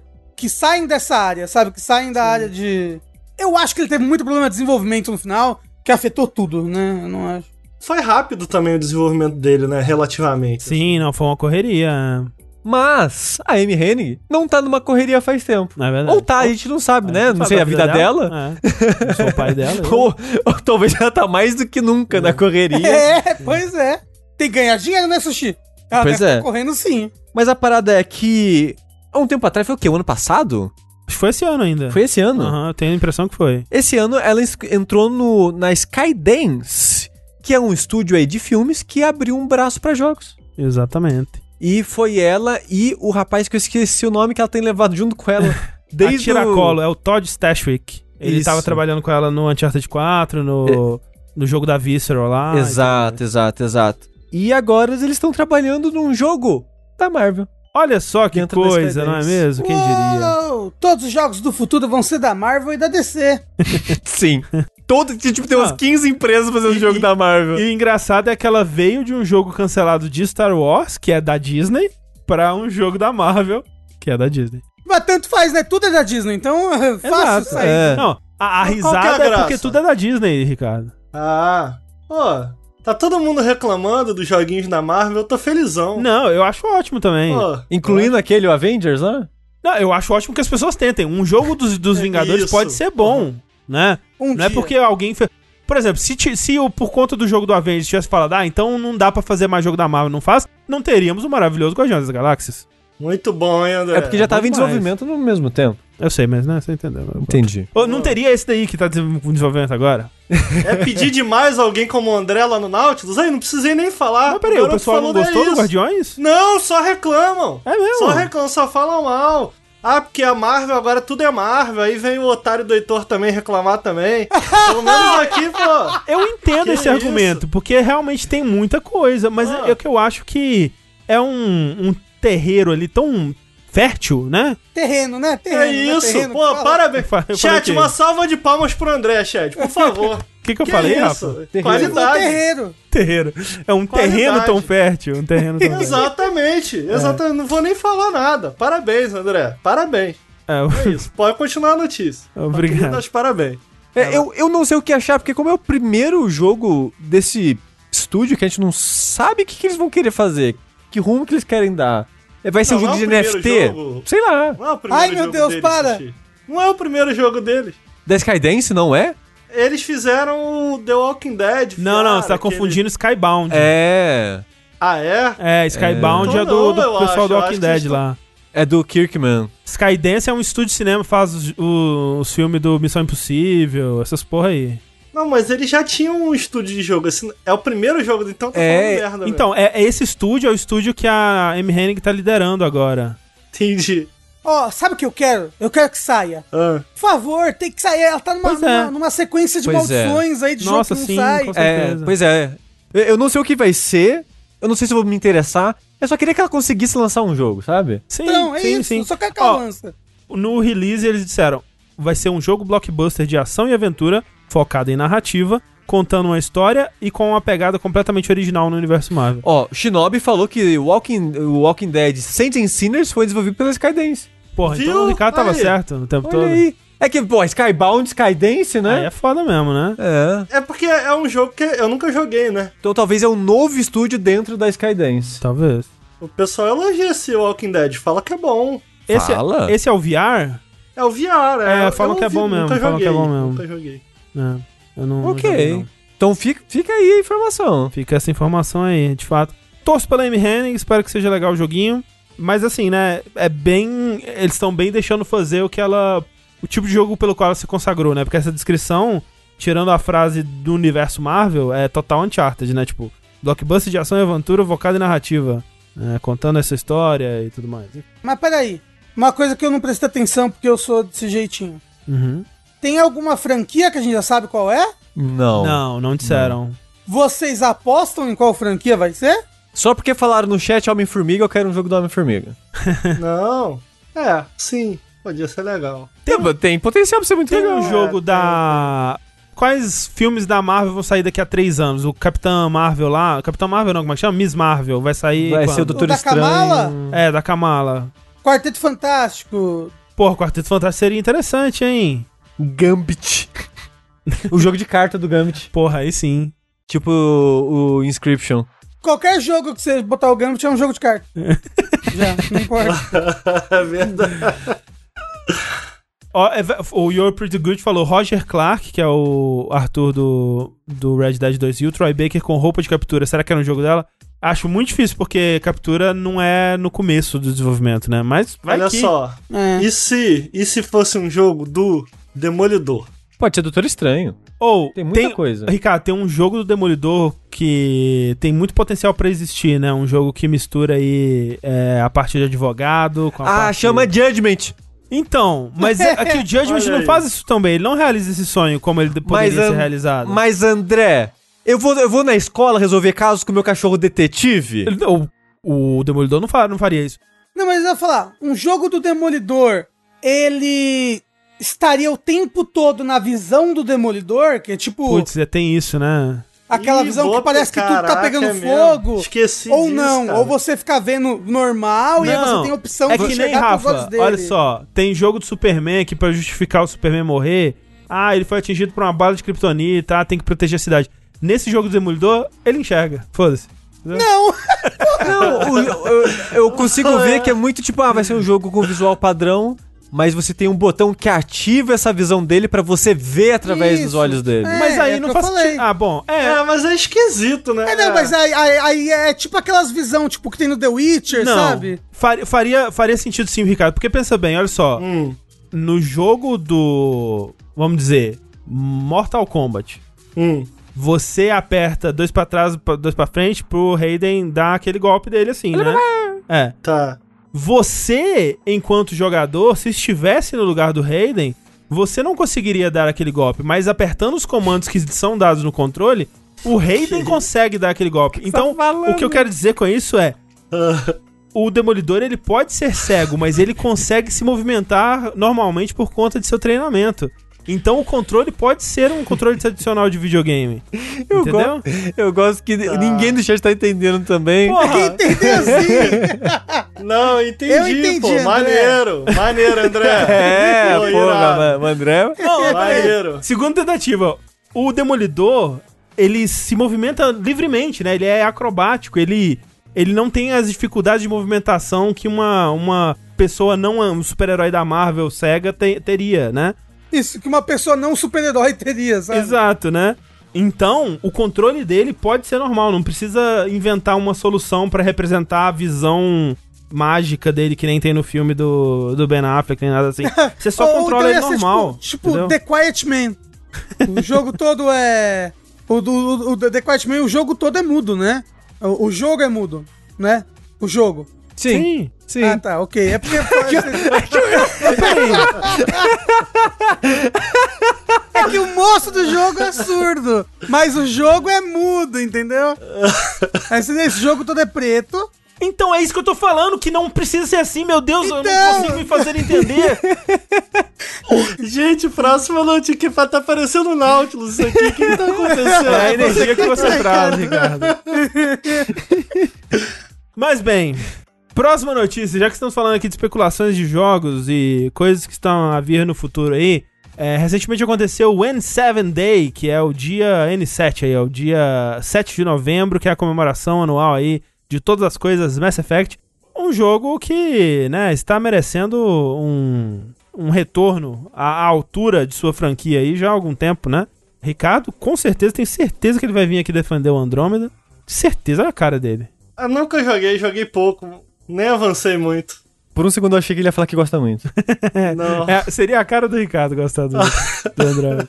Mas anunciaram, né, no Game Awards, acho que, acho que foi do ano passado, né? Ou alguma coisa assim, que Mass Effect está retornando, né? Então nesse dia N7 aí, eles soltaram mais um teaser. Foi uma coisinha bem sutil, né? Não, não tem tanta coisa assim pra comentar, é, mas eu achei interessante o teaser. Eu só queria trazer aqui é, brevemente, porque o teaser é um pôster que mostra uma nave com sua tripulação desembarcando indo rumo a uma cratera misteriosa, assim, uma, alguma coisa caiu ali, parece um meteorito, alguma coisa assim. E né, as, as pessoinhas bem pequenininhas indo pra essa cratera que parece ser gigante, assim. Só que o lance é que o formato dessa cratera no pôster, ele lembra o Geth, né? O, o- talvez até o Legion, assim, alguma coisa assim. Ah. Lembra quem? O Gex? Os Enter né? o- o- os robôs do universo de Mass Effect. Eu não tinha pensado nisso, bem sacado. É. E aí quando você vê... Lembra a- mesmo? Lembra, lembra. Eu achei. Ah, aque- aquela moça que. Não! Não, o- não, robôs, tem que mostrar Rafa. a imagem inteira, pô. Mostra sim, a que é- imagem que é o- inteira. Que ele tem só um olhão assim, né? Isso, que É você tem isso. um deles na sua party no 2, que é o Legion, né? E tudo mais. Uhum. E, né, tem outros detalhes assim que, tipo, ah, dá pra você ver um pouco das, das características da party, que um dos membros é claramente um Krogan. E eles estão indo a caminho de um corpo caído no chão que parece. E aí eu vi gente comentando sobre isso, eu não consegui confirmar com 100% de certeza. Mas parece ser justamente um Geth, que é o, o robozinho, né? Caído ali no chão, bem pequenininho. Poético. Legal. É. Achei, achei um pôster muito bonito, assim. Outro detalhe aí, tipo, a- a- o nome da nave é SFX. É, efeito sonoro. Não sei, não entendi por que, que é isso. Não, Efeito especial, não é? Ou, ou efeito sonoro, ou efeito especial, né? Exato. É, e o que, que isso tem a ver com a Mars Effect? Por A Mars? Effect vai retornar, tá escrito. Ah, entendi. É Ah. verdade. Tá retornando aí. Pois é. É só isso que eu queria comentar. Achei um pôster muito bonito. Teria na minha parede. Me fale de outro teaser bonito que aconteceu aí, Sushi. André, Hum. tem um jogo que as pessoas estão há meses, não sai da cabeça das pessoas. Ai, meu Deus. Desde que foi anunciado, as pessoas viram as primeiras, o primeiro vídeo de anúncio, assim. As pessoas ficaram, caralho, esse jogo aí vai ser foda, vai ser incrível. Vai ser o Souls Like de 2022? Vai ser o Souls Like 2022. As pessoas, uou, caralho! Isso aí vai ser foda, Miyazaki, porra! E enfim, André, enfim, saiu gameplay de Lies of P. Porra, aí sim. Exatamente. O Bloodborne de Pinóquio. Bloodborne de Pinóquio. né? Como, né, vocês bem sabem.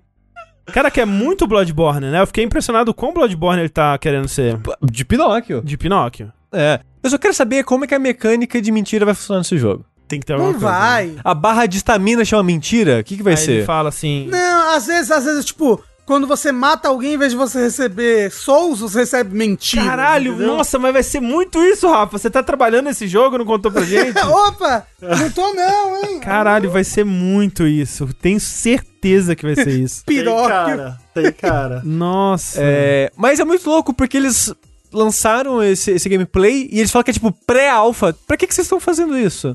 Ah, eles viram, fizeram o gameplay, acharam bonito, estão compartilhando com o mundo e tá bonito mesmo.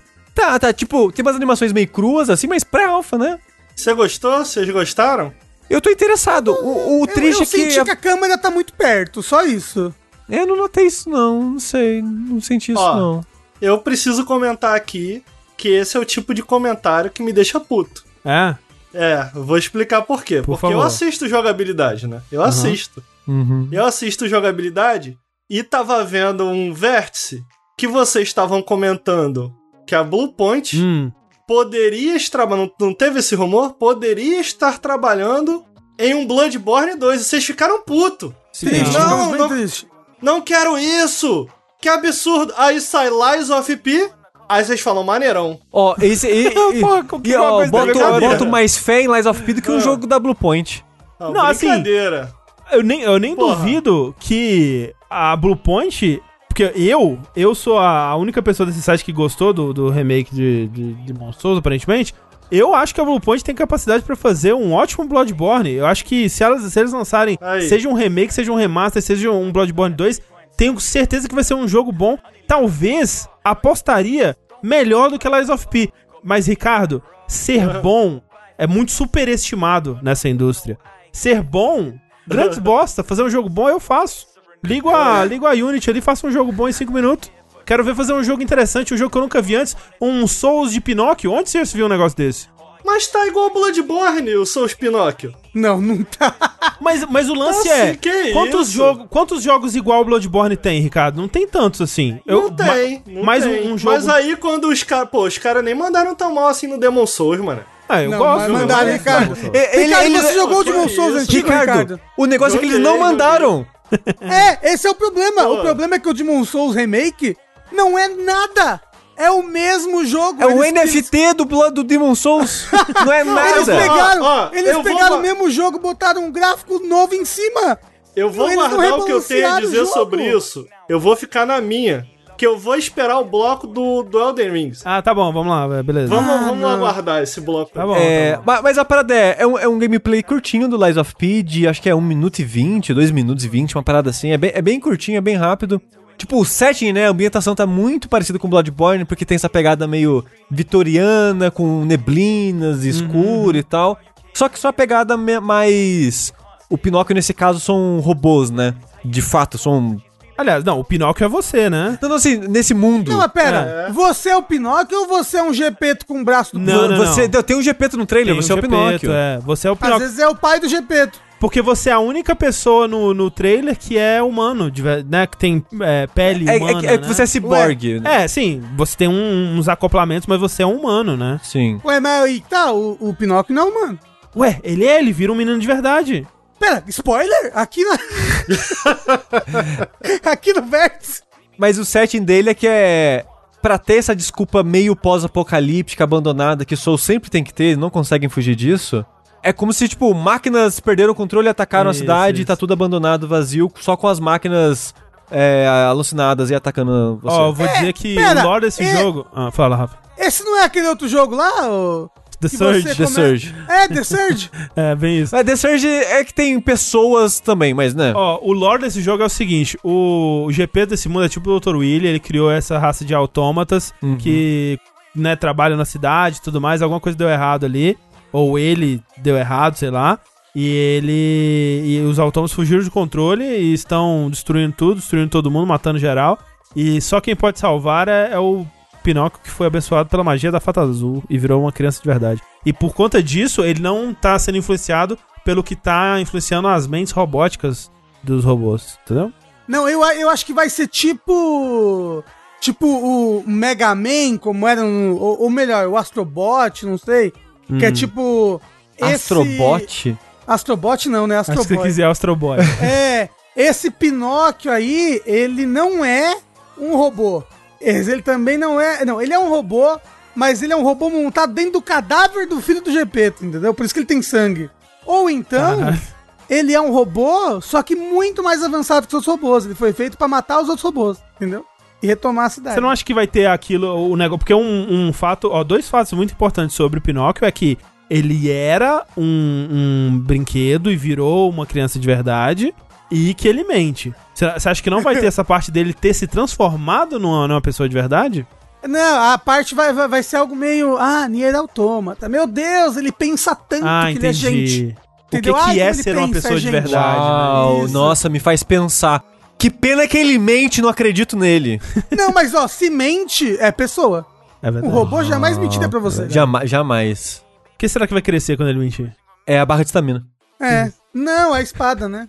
Mas assim, pra chamar Lies of P, tem que ter alguma coisa de mentira. Tem que ter, tem que, Que, ter. que seja os meus acessórios, o anel, o chip que são as mentiras.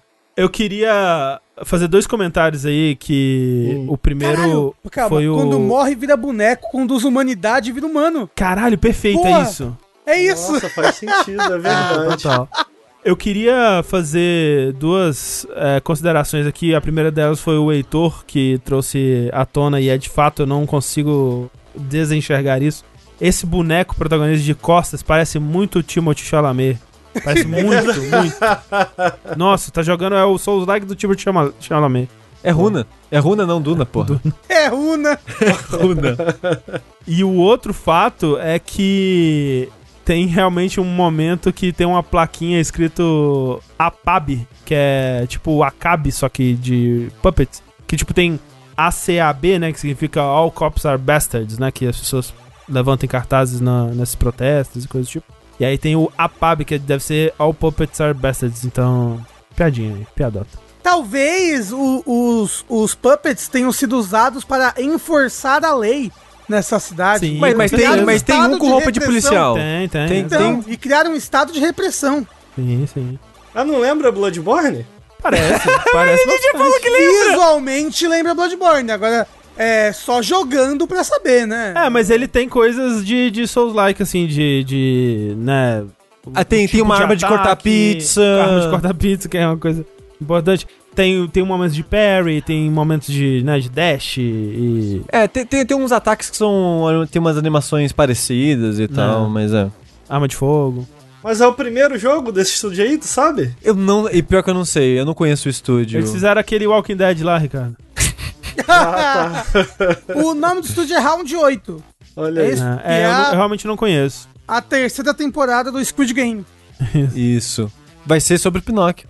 Exato. É tudo uma campanha de marketing é, sincronizada.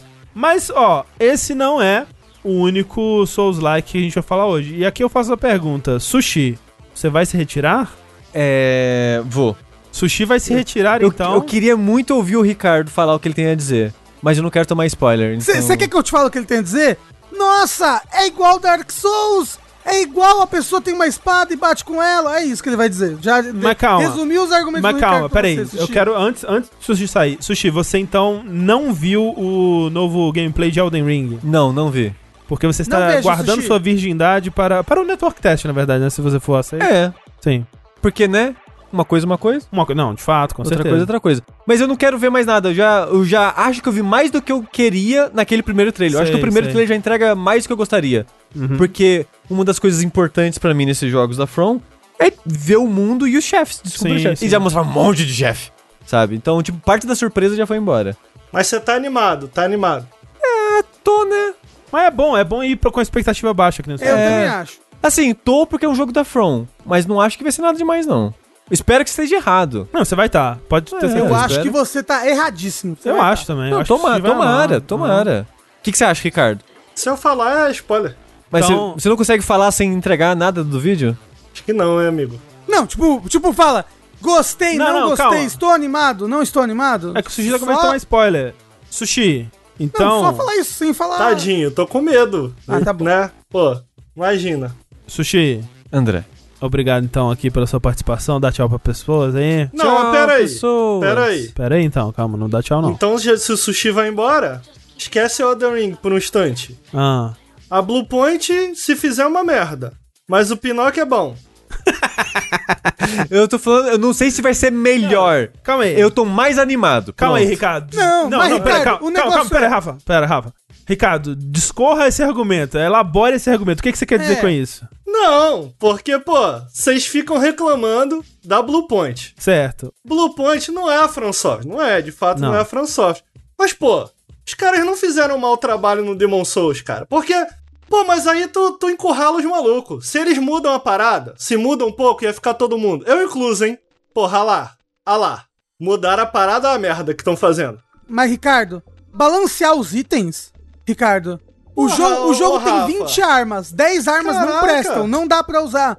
Porque Mas os aí os caras estão encurralados, não tem o que fazer. Não. Se eles mudam, a galera ia ficar puta Não, não ia. mudaram. Ricardo, Ricardo, se pegasse e rebalanceasse o item, a galera ia ficar puta, Ricardo.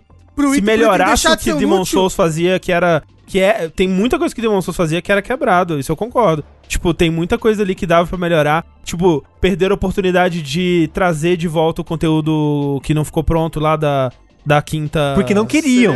eles falaram Não, que não mas quiseram. isso, isso, gente, eu, eu acho que isso é até demais. Eu Não, tô sim, eu, eu sei. Eu tô pedindo pra pegar, por exemplo, o, o, o, as mãos de Deus lá, aquela arma, e balancear ela pra ela ser útil. Ó, Tipo, porque ela é inútil no jogo, é impossível você jogar com ela, e ela é a única arma que tem nesse tipo de jogo.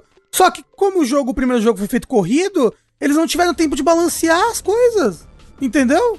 E aí, e aí, tipo, aí essa arma é inútil. Outra coisa, Ricardo. Ah. Uns inimigos, umas hitbox quebradas, um- uns inimigos que não tem nada a ver. Sabe, tinha, tinha coisas que dava pra balancear sem mudar muita coisa que ninguém ia reclamar. Ninguém ia reclamar se tal arma fosse útil dentro do Não jogo. tenho certeza disso. Vocês acham? Ninguém ia reclamar? Não, Não, nem- alguém alguém, vai reclamar, não importa da situação. É, mas assim. Tá, não, pera, vocês, então vamos falar em consenso. Vocês não acham que não ia rolar, pelo menos por parte, porque a gente sabe que a comunidade de Souls é uma comunidade bastante engajada, entre aspas. Ri- Ri- unida. Ricardo, Ricardo, você vai falar, tipo, ah, não importa o que mudar, alguém vai reclamar porque vai afetar o jogo original. Ri- O jogo original já tá lá. Se Tá. vão refazer, e, e eu amo Demon Souls, mas é um jogo falho. Ele tem problemas. Ele tem muita coisa pra melhorar. O que eu queria que a Bluepoint fizesse é realizar o potencial que o jogo tinha, tendo visto o sucesso da fórmula da From depois. Tinha muito aprendizado já que eles podiam reaproveitar. E, por exemplo, uma mudança que eles fizeram, que é de mandar o item que você pega direto pro, pro Thomas. Quem que reclamou disso aí? Ninguém Quem reclamou, reclamou? disso. Ninguém reclamou É disso. muito bom, é coisa que a série melhorou no futuro que eles trouxeram. Tinha que ter feito mais. Eu, eu acho que tinha que ter Porra, feito mas mais, tinha que ter só. feito inventário infinito. Olha só, vocês não acham que há uma fórmula muito mais perigosa pra erros graves querendo inventar em cima do bagulho? Porque, por exemplo, você pega lá a Coalition, que trabalhou no Gears. Ela primeiro fez um Gears 4 super seguro, super só Gears. Depois, porra, entregou pra gente um Gears 5. Porra, que eu acho um jogão. Aí trazendo aqui pro Souls. Os caras fizeram um jogo Souls... Mano, refizeram, mas do meu ponto de vista, refizeram de forma segura, sim. Mas, porra, não, não ficou mal feito. Não, Ficou, ficou. legal. Ricardo, porque. Ricardo, Ricardo, eles não refizeram, né? Eles, Agora, ele- ele- pera eles fizeram uma engenharia reversa no código do jogo. Tanto que os bugs, tem vários bugs que estão iguais, que eles não corrigiram. O, o Maniter, o Maniter cai pra fora do cenário e fica. E não volta mais pro cenário igual ele fazia no jogo original. Cara, mas e não foi um bug que eles reprogramaram. Todos, sem exceção da série Souls, tem questões técnicas, tem... Tem, é, todos, o que eu quero dizer, todos são jogos Ma- mas sabe o que quebráveis. Mas sabe o que nenhum jogo da série Souls teve? Um remake. Uma segunda oportunidade de justo. ser feito. Ó, o meu argumento aqui, pera, o meu argumento aqui é que não é, um, não é o melhor remake do mundo, não é um negócio impecável, não é um Resident Evil 2 ali. Ô, porra, é, é bom, bom ponto, sabe? Não, é Eu Blue assim, Point. Pô, pô, esses caras, eles fizeram o trabalho deles, fizeram razoavelmente bem. Eles fizeram o mínimo possível e tá tudo É. certo. Aí tu pega esses caras, tu dá uma parada, uma parada nova pra eles. Porra, eu ia ficar Tá, felizaço. mas de- não é uma um parada nova, Bloodborne 2. Ricardo. Não é uma parada nova. É uma IP que tava na mão de uma outra produtora, entendeu? Beleza. Que, tipo, tipo, se eles tiverem uma IP deles, pô, a gente vai fazer o nosso Souls Mas da não Blue tem Point. desculpa. Vai não chamar tem Blue desculpa. Souls. Olha só. Eu ia Presta atenção na questão. A questão é essa. Vocês estão mais empolgados pra Pinóquio Souls, tá? Do que um Bloodborne 2 feito pela Blue Point. Aí vocês estão de sacanagem. Tô. Tô, Eu não- e eu não tô, nossa, e eu não tô falando que eu acho que vai ser melhor. Eu tô falando que tô mais empolgado. Eu estou mais interessado. Exato, o- qualidade não tá. A gente não tá discutindo isso questão. aqui. Mas olha só, Ricardo, eu acho que as duas coisas que você falou, elas podem ser verdades. Que é, a Blue Point fez o mínimo possível no, no remake de Demon Souls, e por conta do jogo já ser muito bom originalmente, é que ele é bom, né? Ele é muito bonito e tudo mais, É. mas o que tem de bom nele, em questão de gameplay, em questão de level design e tudo, é por conta do jogo de 2009, então a Blue Point não acrescentou nada nisso. E, sinceramente, tirando a parte gráfica, que é muito impressionante, ela é- sempre foi muito talentosa nisso, eu não acho que dá pra elogiar mais nada no jogo. Isso é verdade, tipo, não precisa. Isso, isso não precisa ser ignorado pra gente falar que, ok, se a Blue Point tiver uma oportunidade de fazer um Bloodborne 2, tem uma grande chance desse jogo ser muito bom, sim. Eu, eu, eu acho que é possível que esse jogo seja muito bom. Agora, entre uma sequência de uma franquia que eu já conheço por um outro estúdio que eu nem sei se vai ser bom, porque eu nunca vi a Bluepoint fazer um jogo próprio dela, versus um jogo de um estúdio novo que tá trazendo uma temática nova, né? Tipo, inspirado, claro, mas com as próprias ideias dele. Esses dois me parece muito mais interessante do estúdio novo. Agora. Agora é uma mensagem pro chat. Eu sei, eu sei que o chat tá do meu lado. E pro sushi antes dele ir embora. Agora, esses três filha da puta vão ficar elogiando até o fim da noite o Elden Ring, que simplesmente é Dark Souls igualzinho.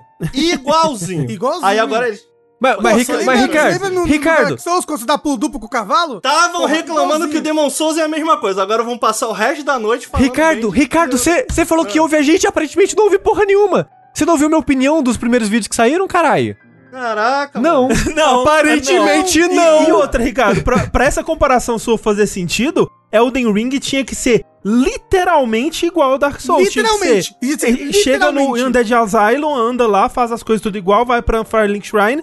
Essa comparação não faz sentido. Mas, Ricardo, a sua crítica ao Elden Ring e a minha ao Demon Souls tem a mesma origem.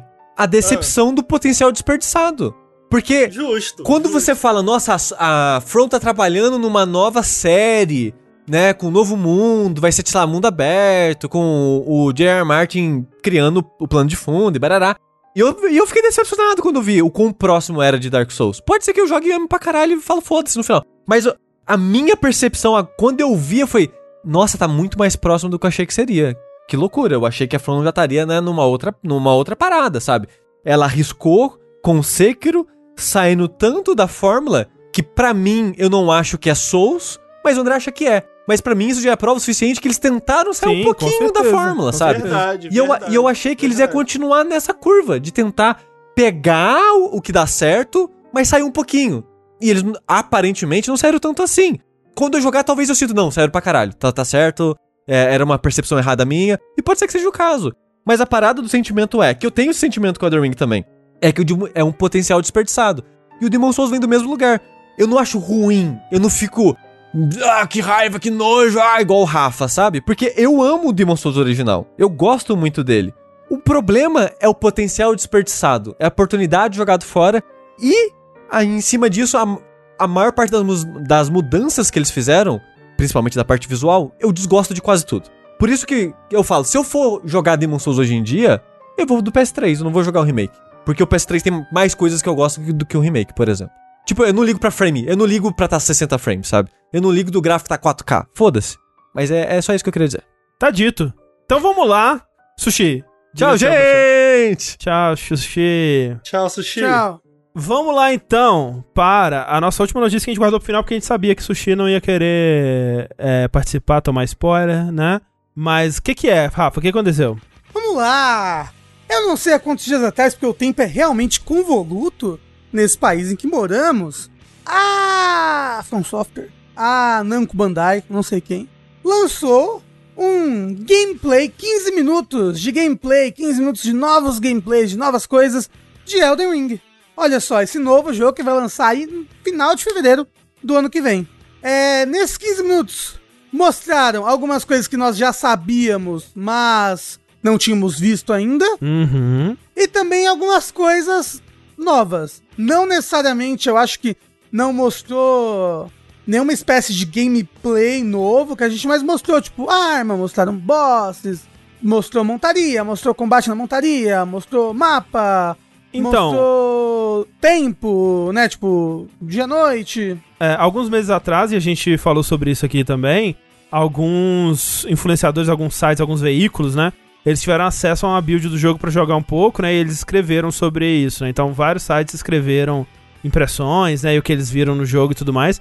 E esse gameplay provavelmente é uma versão talvez mais atualizada, mas é do que eles deixaram esses jogadores jogarem. Porque, de fato, tudo que eles mostram nesse gameplay eu já sabia que existe, que tava no jogo e são coisas que as pessoas tinham descrito. Então agora eu tô vendo essas coisas, mas porra, ó, o, o poder da escrita aí, né? Porque eu sentia que eu já tinha visto tudo. Tipo, então eu vi esse gameplay e eu não eu não senti que eu tomei nenhum spoiler. Quando eu quando eu vi lá, quando eu li, talvez eu tenha sentido mais isso. E também a impressão que me dá é que é a primeira área, é o comecinho do jogo, né? Então assim, é aquele primeiro castelo, né, que eles falam. Pô, o dragão, será que é isso? Não, e É. você sabe que eu não acho que é a primeira área, André, mas eu acho que é a área que vai estar no, no beta aberto, no, no, no beta teste, né? Ah, Beta com- aberto. isso com certeza. A área que vocês dizem é, é a do castelo lá no final. Então, não. Ventando. eu acho que, então. que vai, vai ser toda aquela área ali, Ricardo. Porque se você vê no trailer, tem um momento que eles mostram um mapa. E no mapa mostra as, as bonfires do jogo, que são os pontos de graça. Que deve ser de graça porque você senta ali e você não precisa pagar nada, né? Não? E nos pontos de graça, quando você senta num deles, ou quando você chega perto, eu não sei, ele meio que te dá uma indicação de aonde tem um próximo, né? Ele te dá uma Sim. dica, ele, faz uma luz assim que segue. Você pode seguir, é, se quiser. É, no mapa parece que a pessoa começou ali no sul e ela foi até aquele ponto do mapa, que é um ponto ali pra esquerda, que é onde tá se passando boa parte do gameplay. Uhum. Parece que o beta aberto e as coisas que, que mostraram é, nesse trailer são dali, são daquela região. É, talvez não seja a primeira região, né? Mas eles mantiveram numa única região, pelo menos, né? Isso, é. Então, eu vi muita gente, ah, mas eu vi o jogo inteiro, ah, vi o mapa inteiro. Gente, não, no próprio mapa que eles mostraram, dá pra ver a parte coberta pela névoa, assim, né? Porque o lance que eles falaram, inclusive, na, na- da outra vez lá, é que o mapa você vai ir pegando pedacinhos dele, né? À medida que você for avançando Isso. no jogo. Inclusive, cada pedacinho do mapa que eles mostraram ali por cima, eles mostraram tipo uns três pedacinhos, dava pra perceber que cada um dos pedaços tinha um ícone de uma árvore gigante. Hum, E mostrando o gameplay, tem essas árvores douradas sim. É mais de uma, né? É, talvez cada uma dessas árvores funcione como uma torre do Breath of the Wild. É. Uhum. Que você libera a região do mapa daquela torre. É. E eles têm coisas que parecem justamente direto do Breath of the Wild, né? Tipo os beacons, né? É. é, os beacons que você bota no mapa. É, que eles ficam, né, com uma luzinha assim pra cima. É, o Breath of the Wild não foi o primeiro, né? Fez acho que isso num jogo, mas o que eu me lembro, que eu joguei primeiro, eu falei, ah, isso aqui foi Breath of the Wild. A divisão do, do mapa me lembrou, o fato de ser bastante aberto, mas ele faz umas coisas que eu acho muito mais legal que o Breath of the Wild. Que é, por exemplo, que eles mostraram essas mini dungeons, né, escondidas pelo sim, mundo. sim. Que, tipo, você tá andando aí, opa, você acha uma catacumba, e essa catacumba é uma mini dungeon ali. É, e eles falaram que vão ter vários tipos de mini dungeons diferentes. E melhor do que também Breath of the Wild, que eu, eu não acho que, que talvez tenha comparação, são só dois jogos de mundo aberto. E me parece que Elden Ring tem inspiração no Breath of the Wild, não posso garantir, né? É o jeito como as dungeons funcionam, né, no, no Elden Ring. Uhum. Que elas lembram muito mais do que é o Hyrule Castle, né? Sim, que, é tem várias dungeon- entradas, né? Isso, que tem várias entradas, vários, várias maneiras de você chegar até o final da dungeon, sabe? Sim. Obviamente, o Breath of the Wild ele é muito mais aberto porque você escala, né, parede. E nesse jogo, apesar dele ter pulo, o pulo do protagonista é pequenininho, né? Tipo, ele não dá, ele não dá um puta pulo do Sekiro, assim, não, sabe? não, é, de fato. Mas assim, uma coisa que eu fiquei surpreso, a mobilidade com a montaria, né? Parece mó legal de controlar, né? Pular das montanhas, dar o pulo duplo. Eu só não sei como é que vai ser em questão de dano de queda, né? Porque tem um momento em que o cara cai alto pra caramba e aparentemente ele não se machuca, né? Porque não tinha HUD nesse gameplay, então a gente não sabe se o cara perdeu HP ou não. Mas tem um momento que ele tem, ele tem a opção de pular lá embaixo e ele não pula. Ele vai Sim, caindo ele de vai degrau caindo, em é, degrau, pouquinhos, um pouquinho, é, sim. ou seja, deve existir dano de queda, Sim, tal sim. qual o Sekiro tem dano de queda, mas talvez ele seja, né, bem mitigado. Fala, Ricardo, o que, que você quer falar? Eu tava rindo do chat só. Eu não quero falar nada, não, amigo. Pode continuar. Não, é que as pessoas estão. Olha o Ricardo! O Ricardo, caralho! O Ricardo tá se Não, é, o cavalo eu não gostei muito. Eu. De uma maneira geral, olha só. Eu gostei do jogo. Eu acho que eu vou me divertir muito com esse jogo, sabe? Tipo, é- eu gosto de Souls, sabe? E o que mostrou aí, eu não achei que nada do que eles me mostraram, pra mim pessoalmente, me fez ficar animado em nada. Nada, absolutamente nada. Não tem nada que eles me mostraram e falei, nossa, essa possibilidade é uma coisa nova e tem potencial pra ser super legal. Eu acho que não teve nada ali que me chamou muita atenção. Que não significa que eu achei ruim. Agora, que eu achei ruim mesmo, eu achei a movimentação do cavalo esquisitíssima em termos de animação, assim. Até peso, fluidez, sabe? É porque não é um cavalo, é um espírito. Exato, ele é meio leve, né? Tipo, mas eu achei isso legal, achei, Isso, eu achei. esquisito. É, mas é. É porque é um cavalo que dá pulo duplo. E, É, e é. ele, e ele entra numa corrente de vento e voa pro, pro alto, Ricardo. Mas assim, eu, acho vou que ele é um tentar. cavalo espírito mesmo. Eu vou tentar falar o que eu sinto aqui, mas hoje eu claramente estou com o problema de me fazer entender. Então a- tenta me acompanhar aqui. De vez em quando eu começo a jogar um jogo, e por exemplo, dois jogos recentes que isso aconteceu: o Unsighted e o Guardiões da Galáxia. Tipo, no Unsighted, meus primeiros dois minutos com o jogo, assim, foram tipo: Nossa, o barulho do passo é muito esquisito, né? Peraí, será que ninguém percebeu que o barulho do passo era esquisito? Será que por que, que não- não, por que, que alguém não veio aqui e fez um barulho do passo menos esquisito? E no Guardiões da Galáxia, quando eu apertei o botão de pulo pela primeira vez, nossa, mas esse pulo é muito zoado. Tipo, como que bastante. eu aperto o botão de pulo e o personagem ele teleporta pra cima? Pô, É muito esquisito esse pulo, que coisa bizarra. Só que isso é porque quando a gente tá começando o jogo, na minha opinião, é, a gente não tem muita coisa pra usar de comparação, pra entender o que, que aquele jogo tá querendo fazer com aquilo que ele tá apresentando. Tipo, depois de um tempo, foda-se o barulho do passo do, do Unsight, foda-se, tipo, o pulo. Ok, não é o melhor pulo dos jogos, mas pô, não interessa. O pulo do, do Guardião da Galáxia, foda-se, não tem menor relevância. E o lance da, das semelhanças com, com o Dark Souls, eu concordo. Tipo, não é o que eu gostaria que esse jogo fosse, sabe? Quando falaram que. Quando mostraram aquele primeiro trailer, né? Aquele primeiro trailer tem um visual tão diferente de tudo, assim. Eu pensei, cara, vai ser um jogo medieval como a gente nunca viu antes, né? E. Não, ele é Dark Souls 3, eu concordo, é muito Dark Souls 3. Tipo, as animações, os efeitos sonoros, as magias, am- algumas, né? Tipo, muito Dark Souls 3.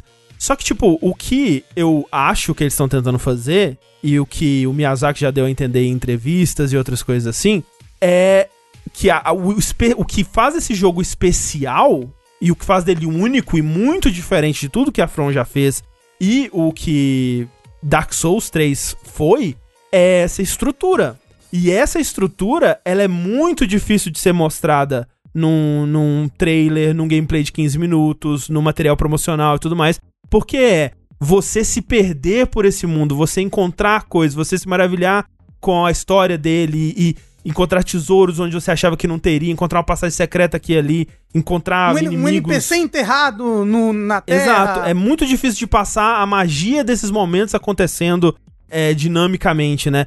Eu acho que é isso que eles estão tentando fazer com esse jogo.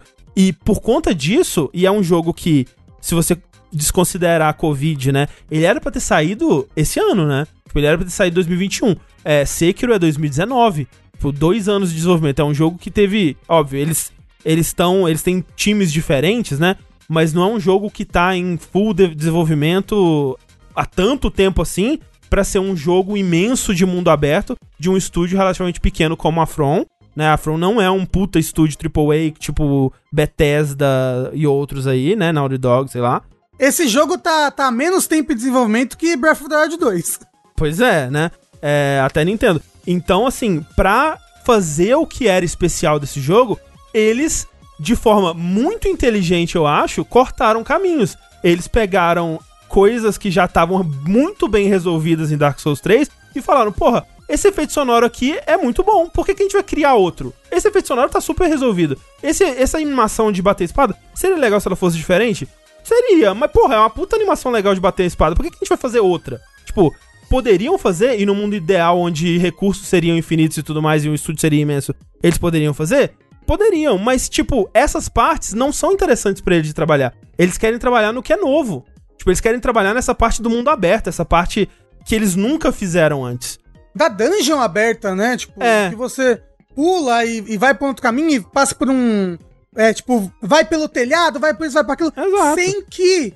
Sem que isso já, já tenha sido o único caminho do lugar, sabe? Exato. tipo que nem Bloodborne. Que você fala, caralho, olha que louco esse castelo aqui, eu tô passando por esse lugar e por aquele lugar, mas aquele é o único lugar pra você passar, entendeu? Não existe um outro lugar que você possa passar.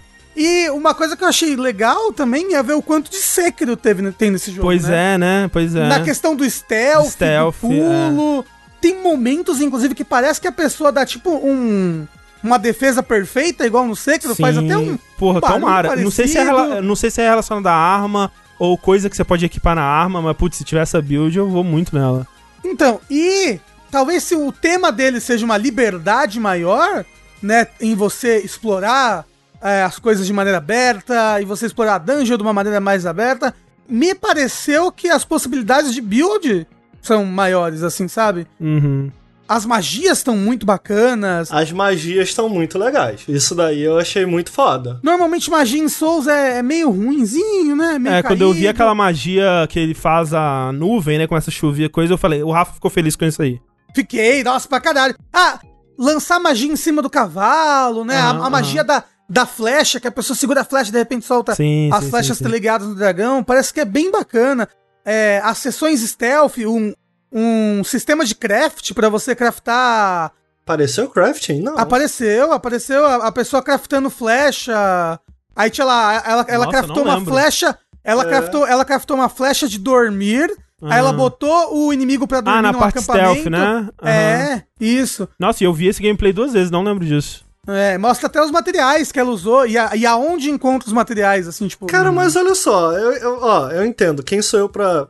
Primeiro, antes de eu falar isso, outra coisa. André, você que leu aí bastante do jogo, a impressão que eu tive é que os personagens vão ser meio que esse híbrido. Mesmo o guerreiro, tipo o Skyrim, mesmo o guerreiro, ele ainda vai ter umas magias. No Skyrim, tu tem as magias dos dragões lá, mesmo que seja full warrior, tu vai fazer full Você sabe, Rafa, eu não lembro de ter lido sobre isso, não. Não, Vai não, ser- não, não, não eu é. fiquei com Até- essa a- impressão. não, até porque ele tem os status, já mostraram os status nesse último gameplay, né? Os status é status de HP, status de MP, status Então dá pra fazer um full warrior, assim. Dá, dá. O negócio é que provavelmente eles mostraram bastante pra mostrar mesmo e mostraram muitas weapon arts, né? É, que eu acho que esse é o aspecto que vai dar uma versatilidade, porque você vai poder equipar da forma que você quiser, né? É. Então, tipo, tem uma- uns ataques de arma que parece magia, mas não é. Então, rapidinho. Os status são status de HP, status de MP, status de força, status de dex, é, status de inteligência, status de fé e um status que chama arcano, que não dá pra saber o que, que ele vai fazer. Visto que já tem um status de inteligência e um status pra MP. Uhum. Outra coisa, a gente já sabe quais vão ser as classes que vão estar no beta. Ah, e tem uma sim. classe que é, que é guerreiro, uma classe que é guerreiro com magia, uma classe que é de fé. Você cadastrou pro beta, Ricardo? Cara, não, a gente tentou, acho que assim como vocês, né, com os contatos que a gente tem, mas a gente lá no Nautilus ninguém entrou também, muito Oh, triste. não, eu, eu não tentei por contato nenhum, eu fui no site lá que eles deram. É, Como assim? Tinha opção de tentar por contato? Caralho! não é, amigo, Porra, a gente você é um jornalista contato, de né? games, amigo. Tem- fa- nos falta malícia, Rafa. É, é, nos falta malícia, isso é verdade. Mas o que, que você ia falar, Ricardo? Olha só, o que eu ia comentar, eu acho que a minha questão com. Ó, é foda. Eu só não fiquei animado com esse trailer. Eu Aham. acho que quando sair esse jogo eu vou jogar dia 1. E eu acho que eu vou adorar, assim como foi com todos os, os outros jogos. Só que eu não tô nessa empolgação que eu sei que a maioria da galera tá. E, cara, legal, queria eu estar empolgado. Ficar empolgado com o joguinho é bom demais. Eu, eu também não tô, não, sabia? Tipo, eu não tô super empolgado, não. O André, o André, ó, o Rafa tá. É, eu tô. Eu tô, mas você sabe o que, que é? Esse jogo me parece algo que eu sempre quis num videogame, que é. que é um mundo aberto com umas dungeons iradas. Eu sou muito fã de dungeon. Muito, muito, você sabe. Entendi. E, caramba, esse conceito de tem aquele castelo ali que tá no meio desse lugar que tem dragão e é um mundo perigoso e eu posso entrar nesse castelo por vários lugares diferentes. E dentro do castelo tem uns monstrãos e no final tem um moço que ele tem várias mãos e ele tem uma mão que é de dragão. Me parece aquela sensação de aventura que só o videogame me traz. E quando me traz eu me apaixono. Não, e eu acho que esse jogo vai ser isso pra cara. Assim, esse jogo, gente, vai, vai ser. eu não, cara, Cheio de armadilhas, é, tipo, com pulo, você vai ter Então que isso pular. anima você. O meu, que o meu argumento de eu não estar tão animado é que eu fico assim, eu vou ter que jogar e descobrir. Porque a sensação que eu tenho como fã de Souls é de tipo, eu não sei se é isso que eu quero num jogo de Souls, do tipo, ah, agora dá eu entrar pela igrejinha por aqui, por aqui. Meio que você já tinha alguma um, um rascunho dessas opções antes, né? Sei lá, pensa na Norlondo no primeiro, tem, tem múltiplas entradas, se tu for por um lado, tu sai de um lado, se for. Beleza. Só que eu gostava justamente disso, né? Nos outros jogos. Dessas. De como você ia explorando esse mundo e ele meio que dava a volta. Ele meio que dava uma volta em si mesmo, isso era interessante. Mas eu acho que uma coisa não anula a outra, É, necessariamente. inclusive, inclusive as dungeons, apesar de elas serem abertas, elas vão ser mais bem mais tradicionais e bem mais Dark Souls do que Eu o não- resto eu não sei, aberto, eu não- entendeu? Quando eu digo não sei, é um não sei sincero. Do tipo, eu não sei se é isso que eu quero. Eu vou ter que jogar e descobrir, sabe? Uhum. Sinceramente, Ricardo, conhecendo as coisas que você gosta, eu acho que você vai gostar. Eu, Eu assim, acho também. pelo que eu, acho, que esse também. jogo vai me entregar, se ele entregar aquilo que eu espero, eu acho que você vai acabar curtindo.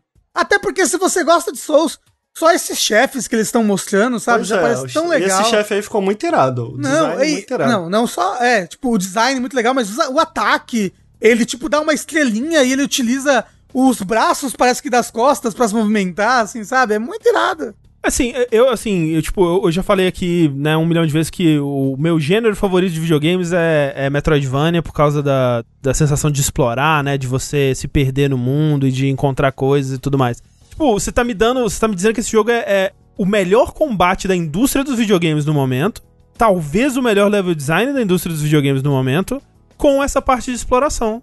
Velho, esse jogo não tem a menor chance de ser algo além de inacreditavelmente bom. André, Não, assim- cuidado.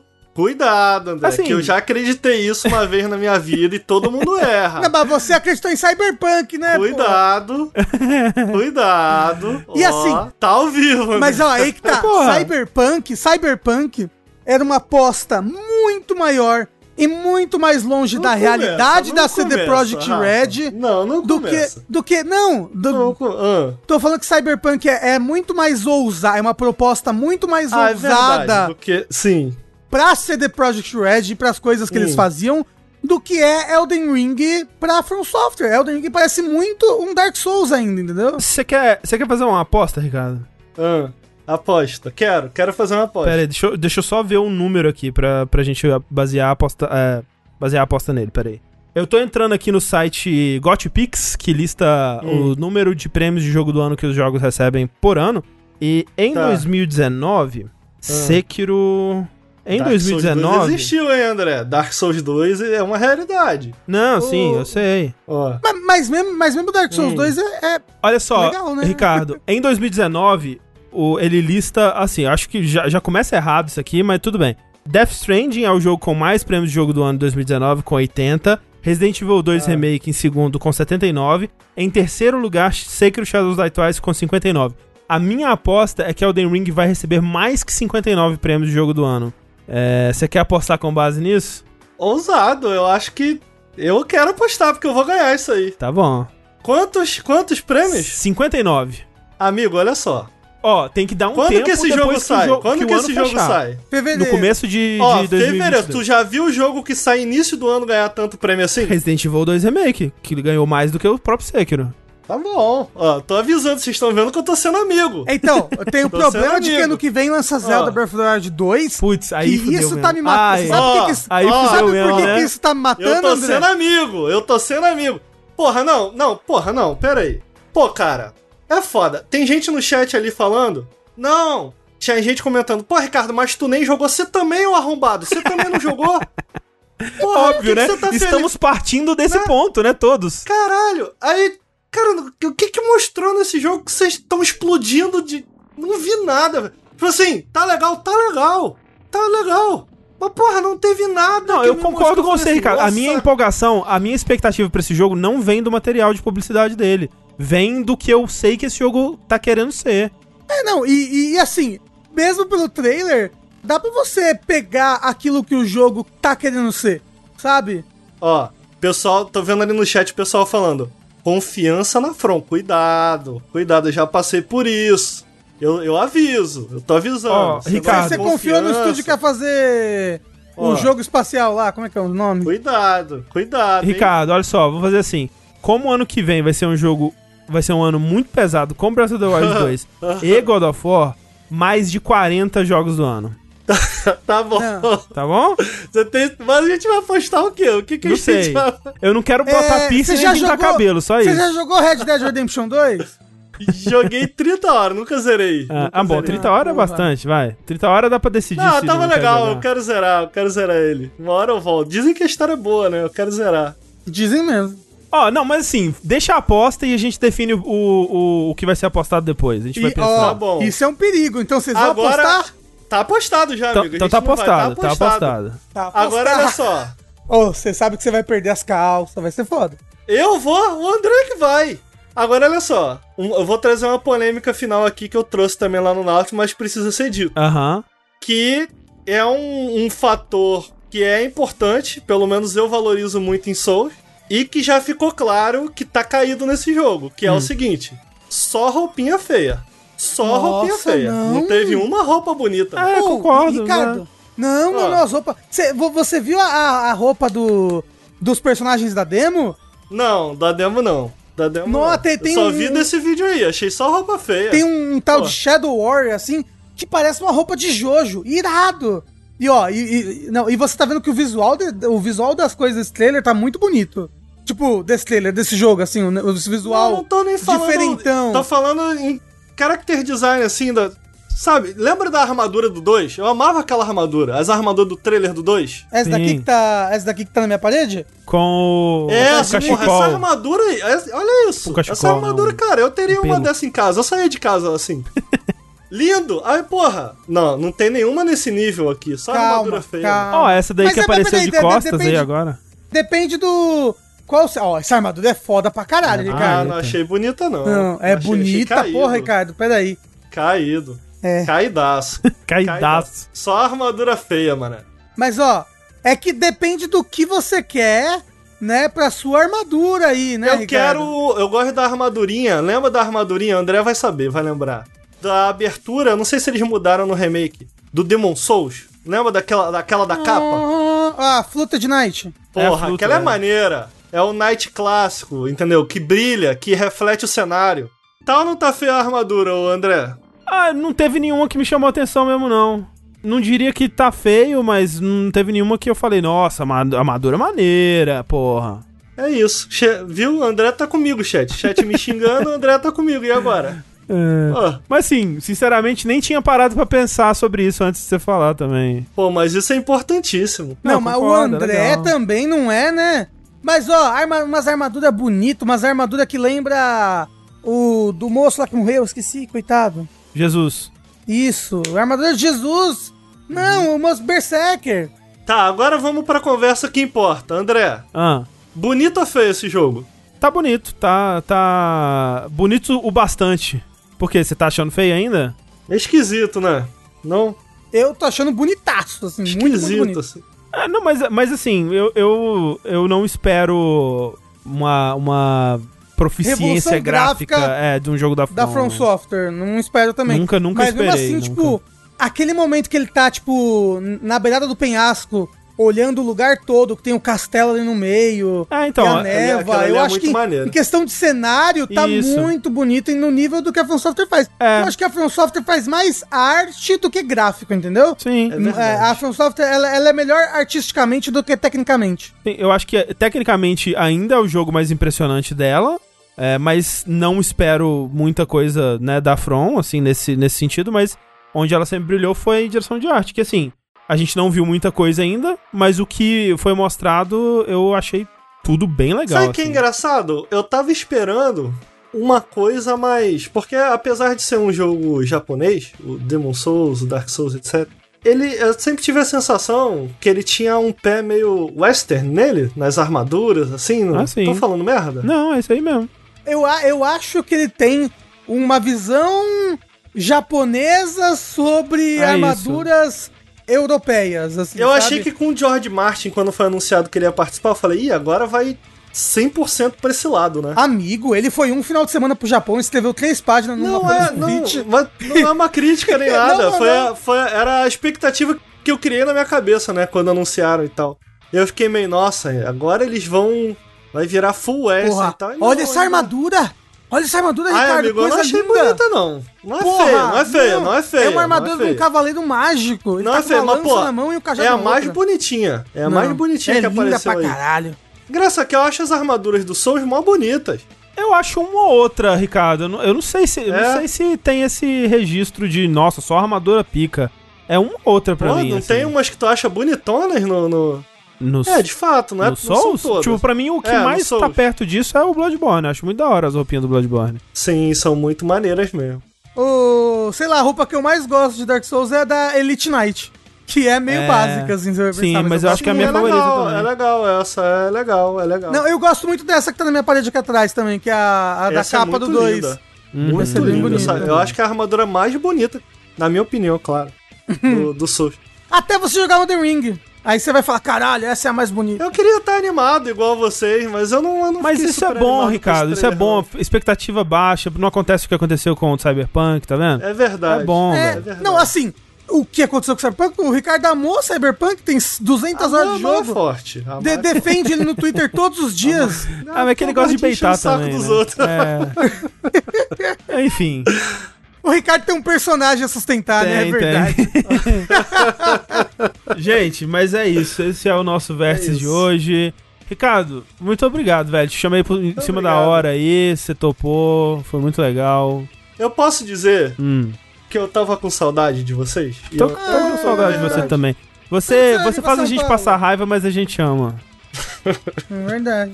Pô, vamos, pô, mó saudade mesmo. Essa papo reto, a gente podia, assim que possível, marcar uma paradinha aí, eu ia muito. Eu topava Porque você sabe que as coisas estão fechando tudo aqui em São Paulo, né? No Brasil, né? No geral, o Brasil está falindo. Fechando? É, os estabelecimentos, né? Ah, os estabelecimentos, É. O Porquê Sim, o karaokê clássico lá Putz, do fiquei Sim vai triste, fechar. desolado, caralho. A gente passou... Eu conheci o Tengu lá.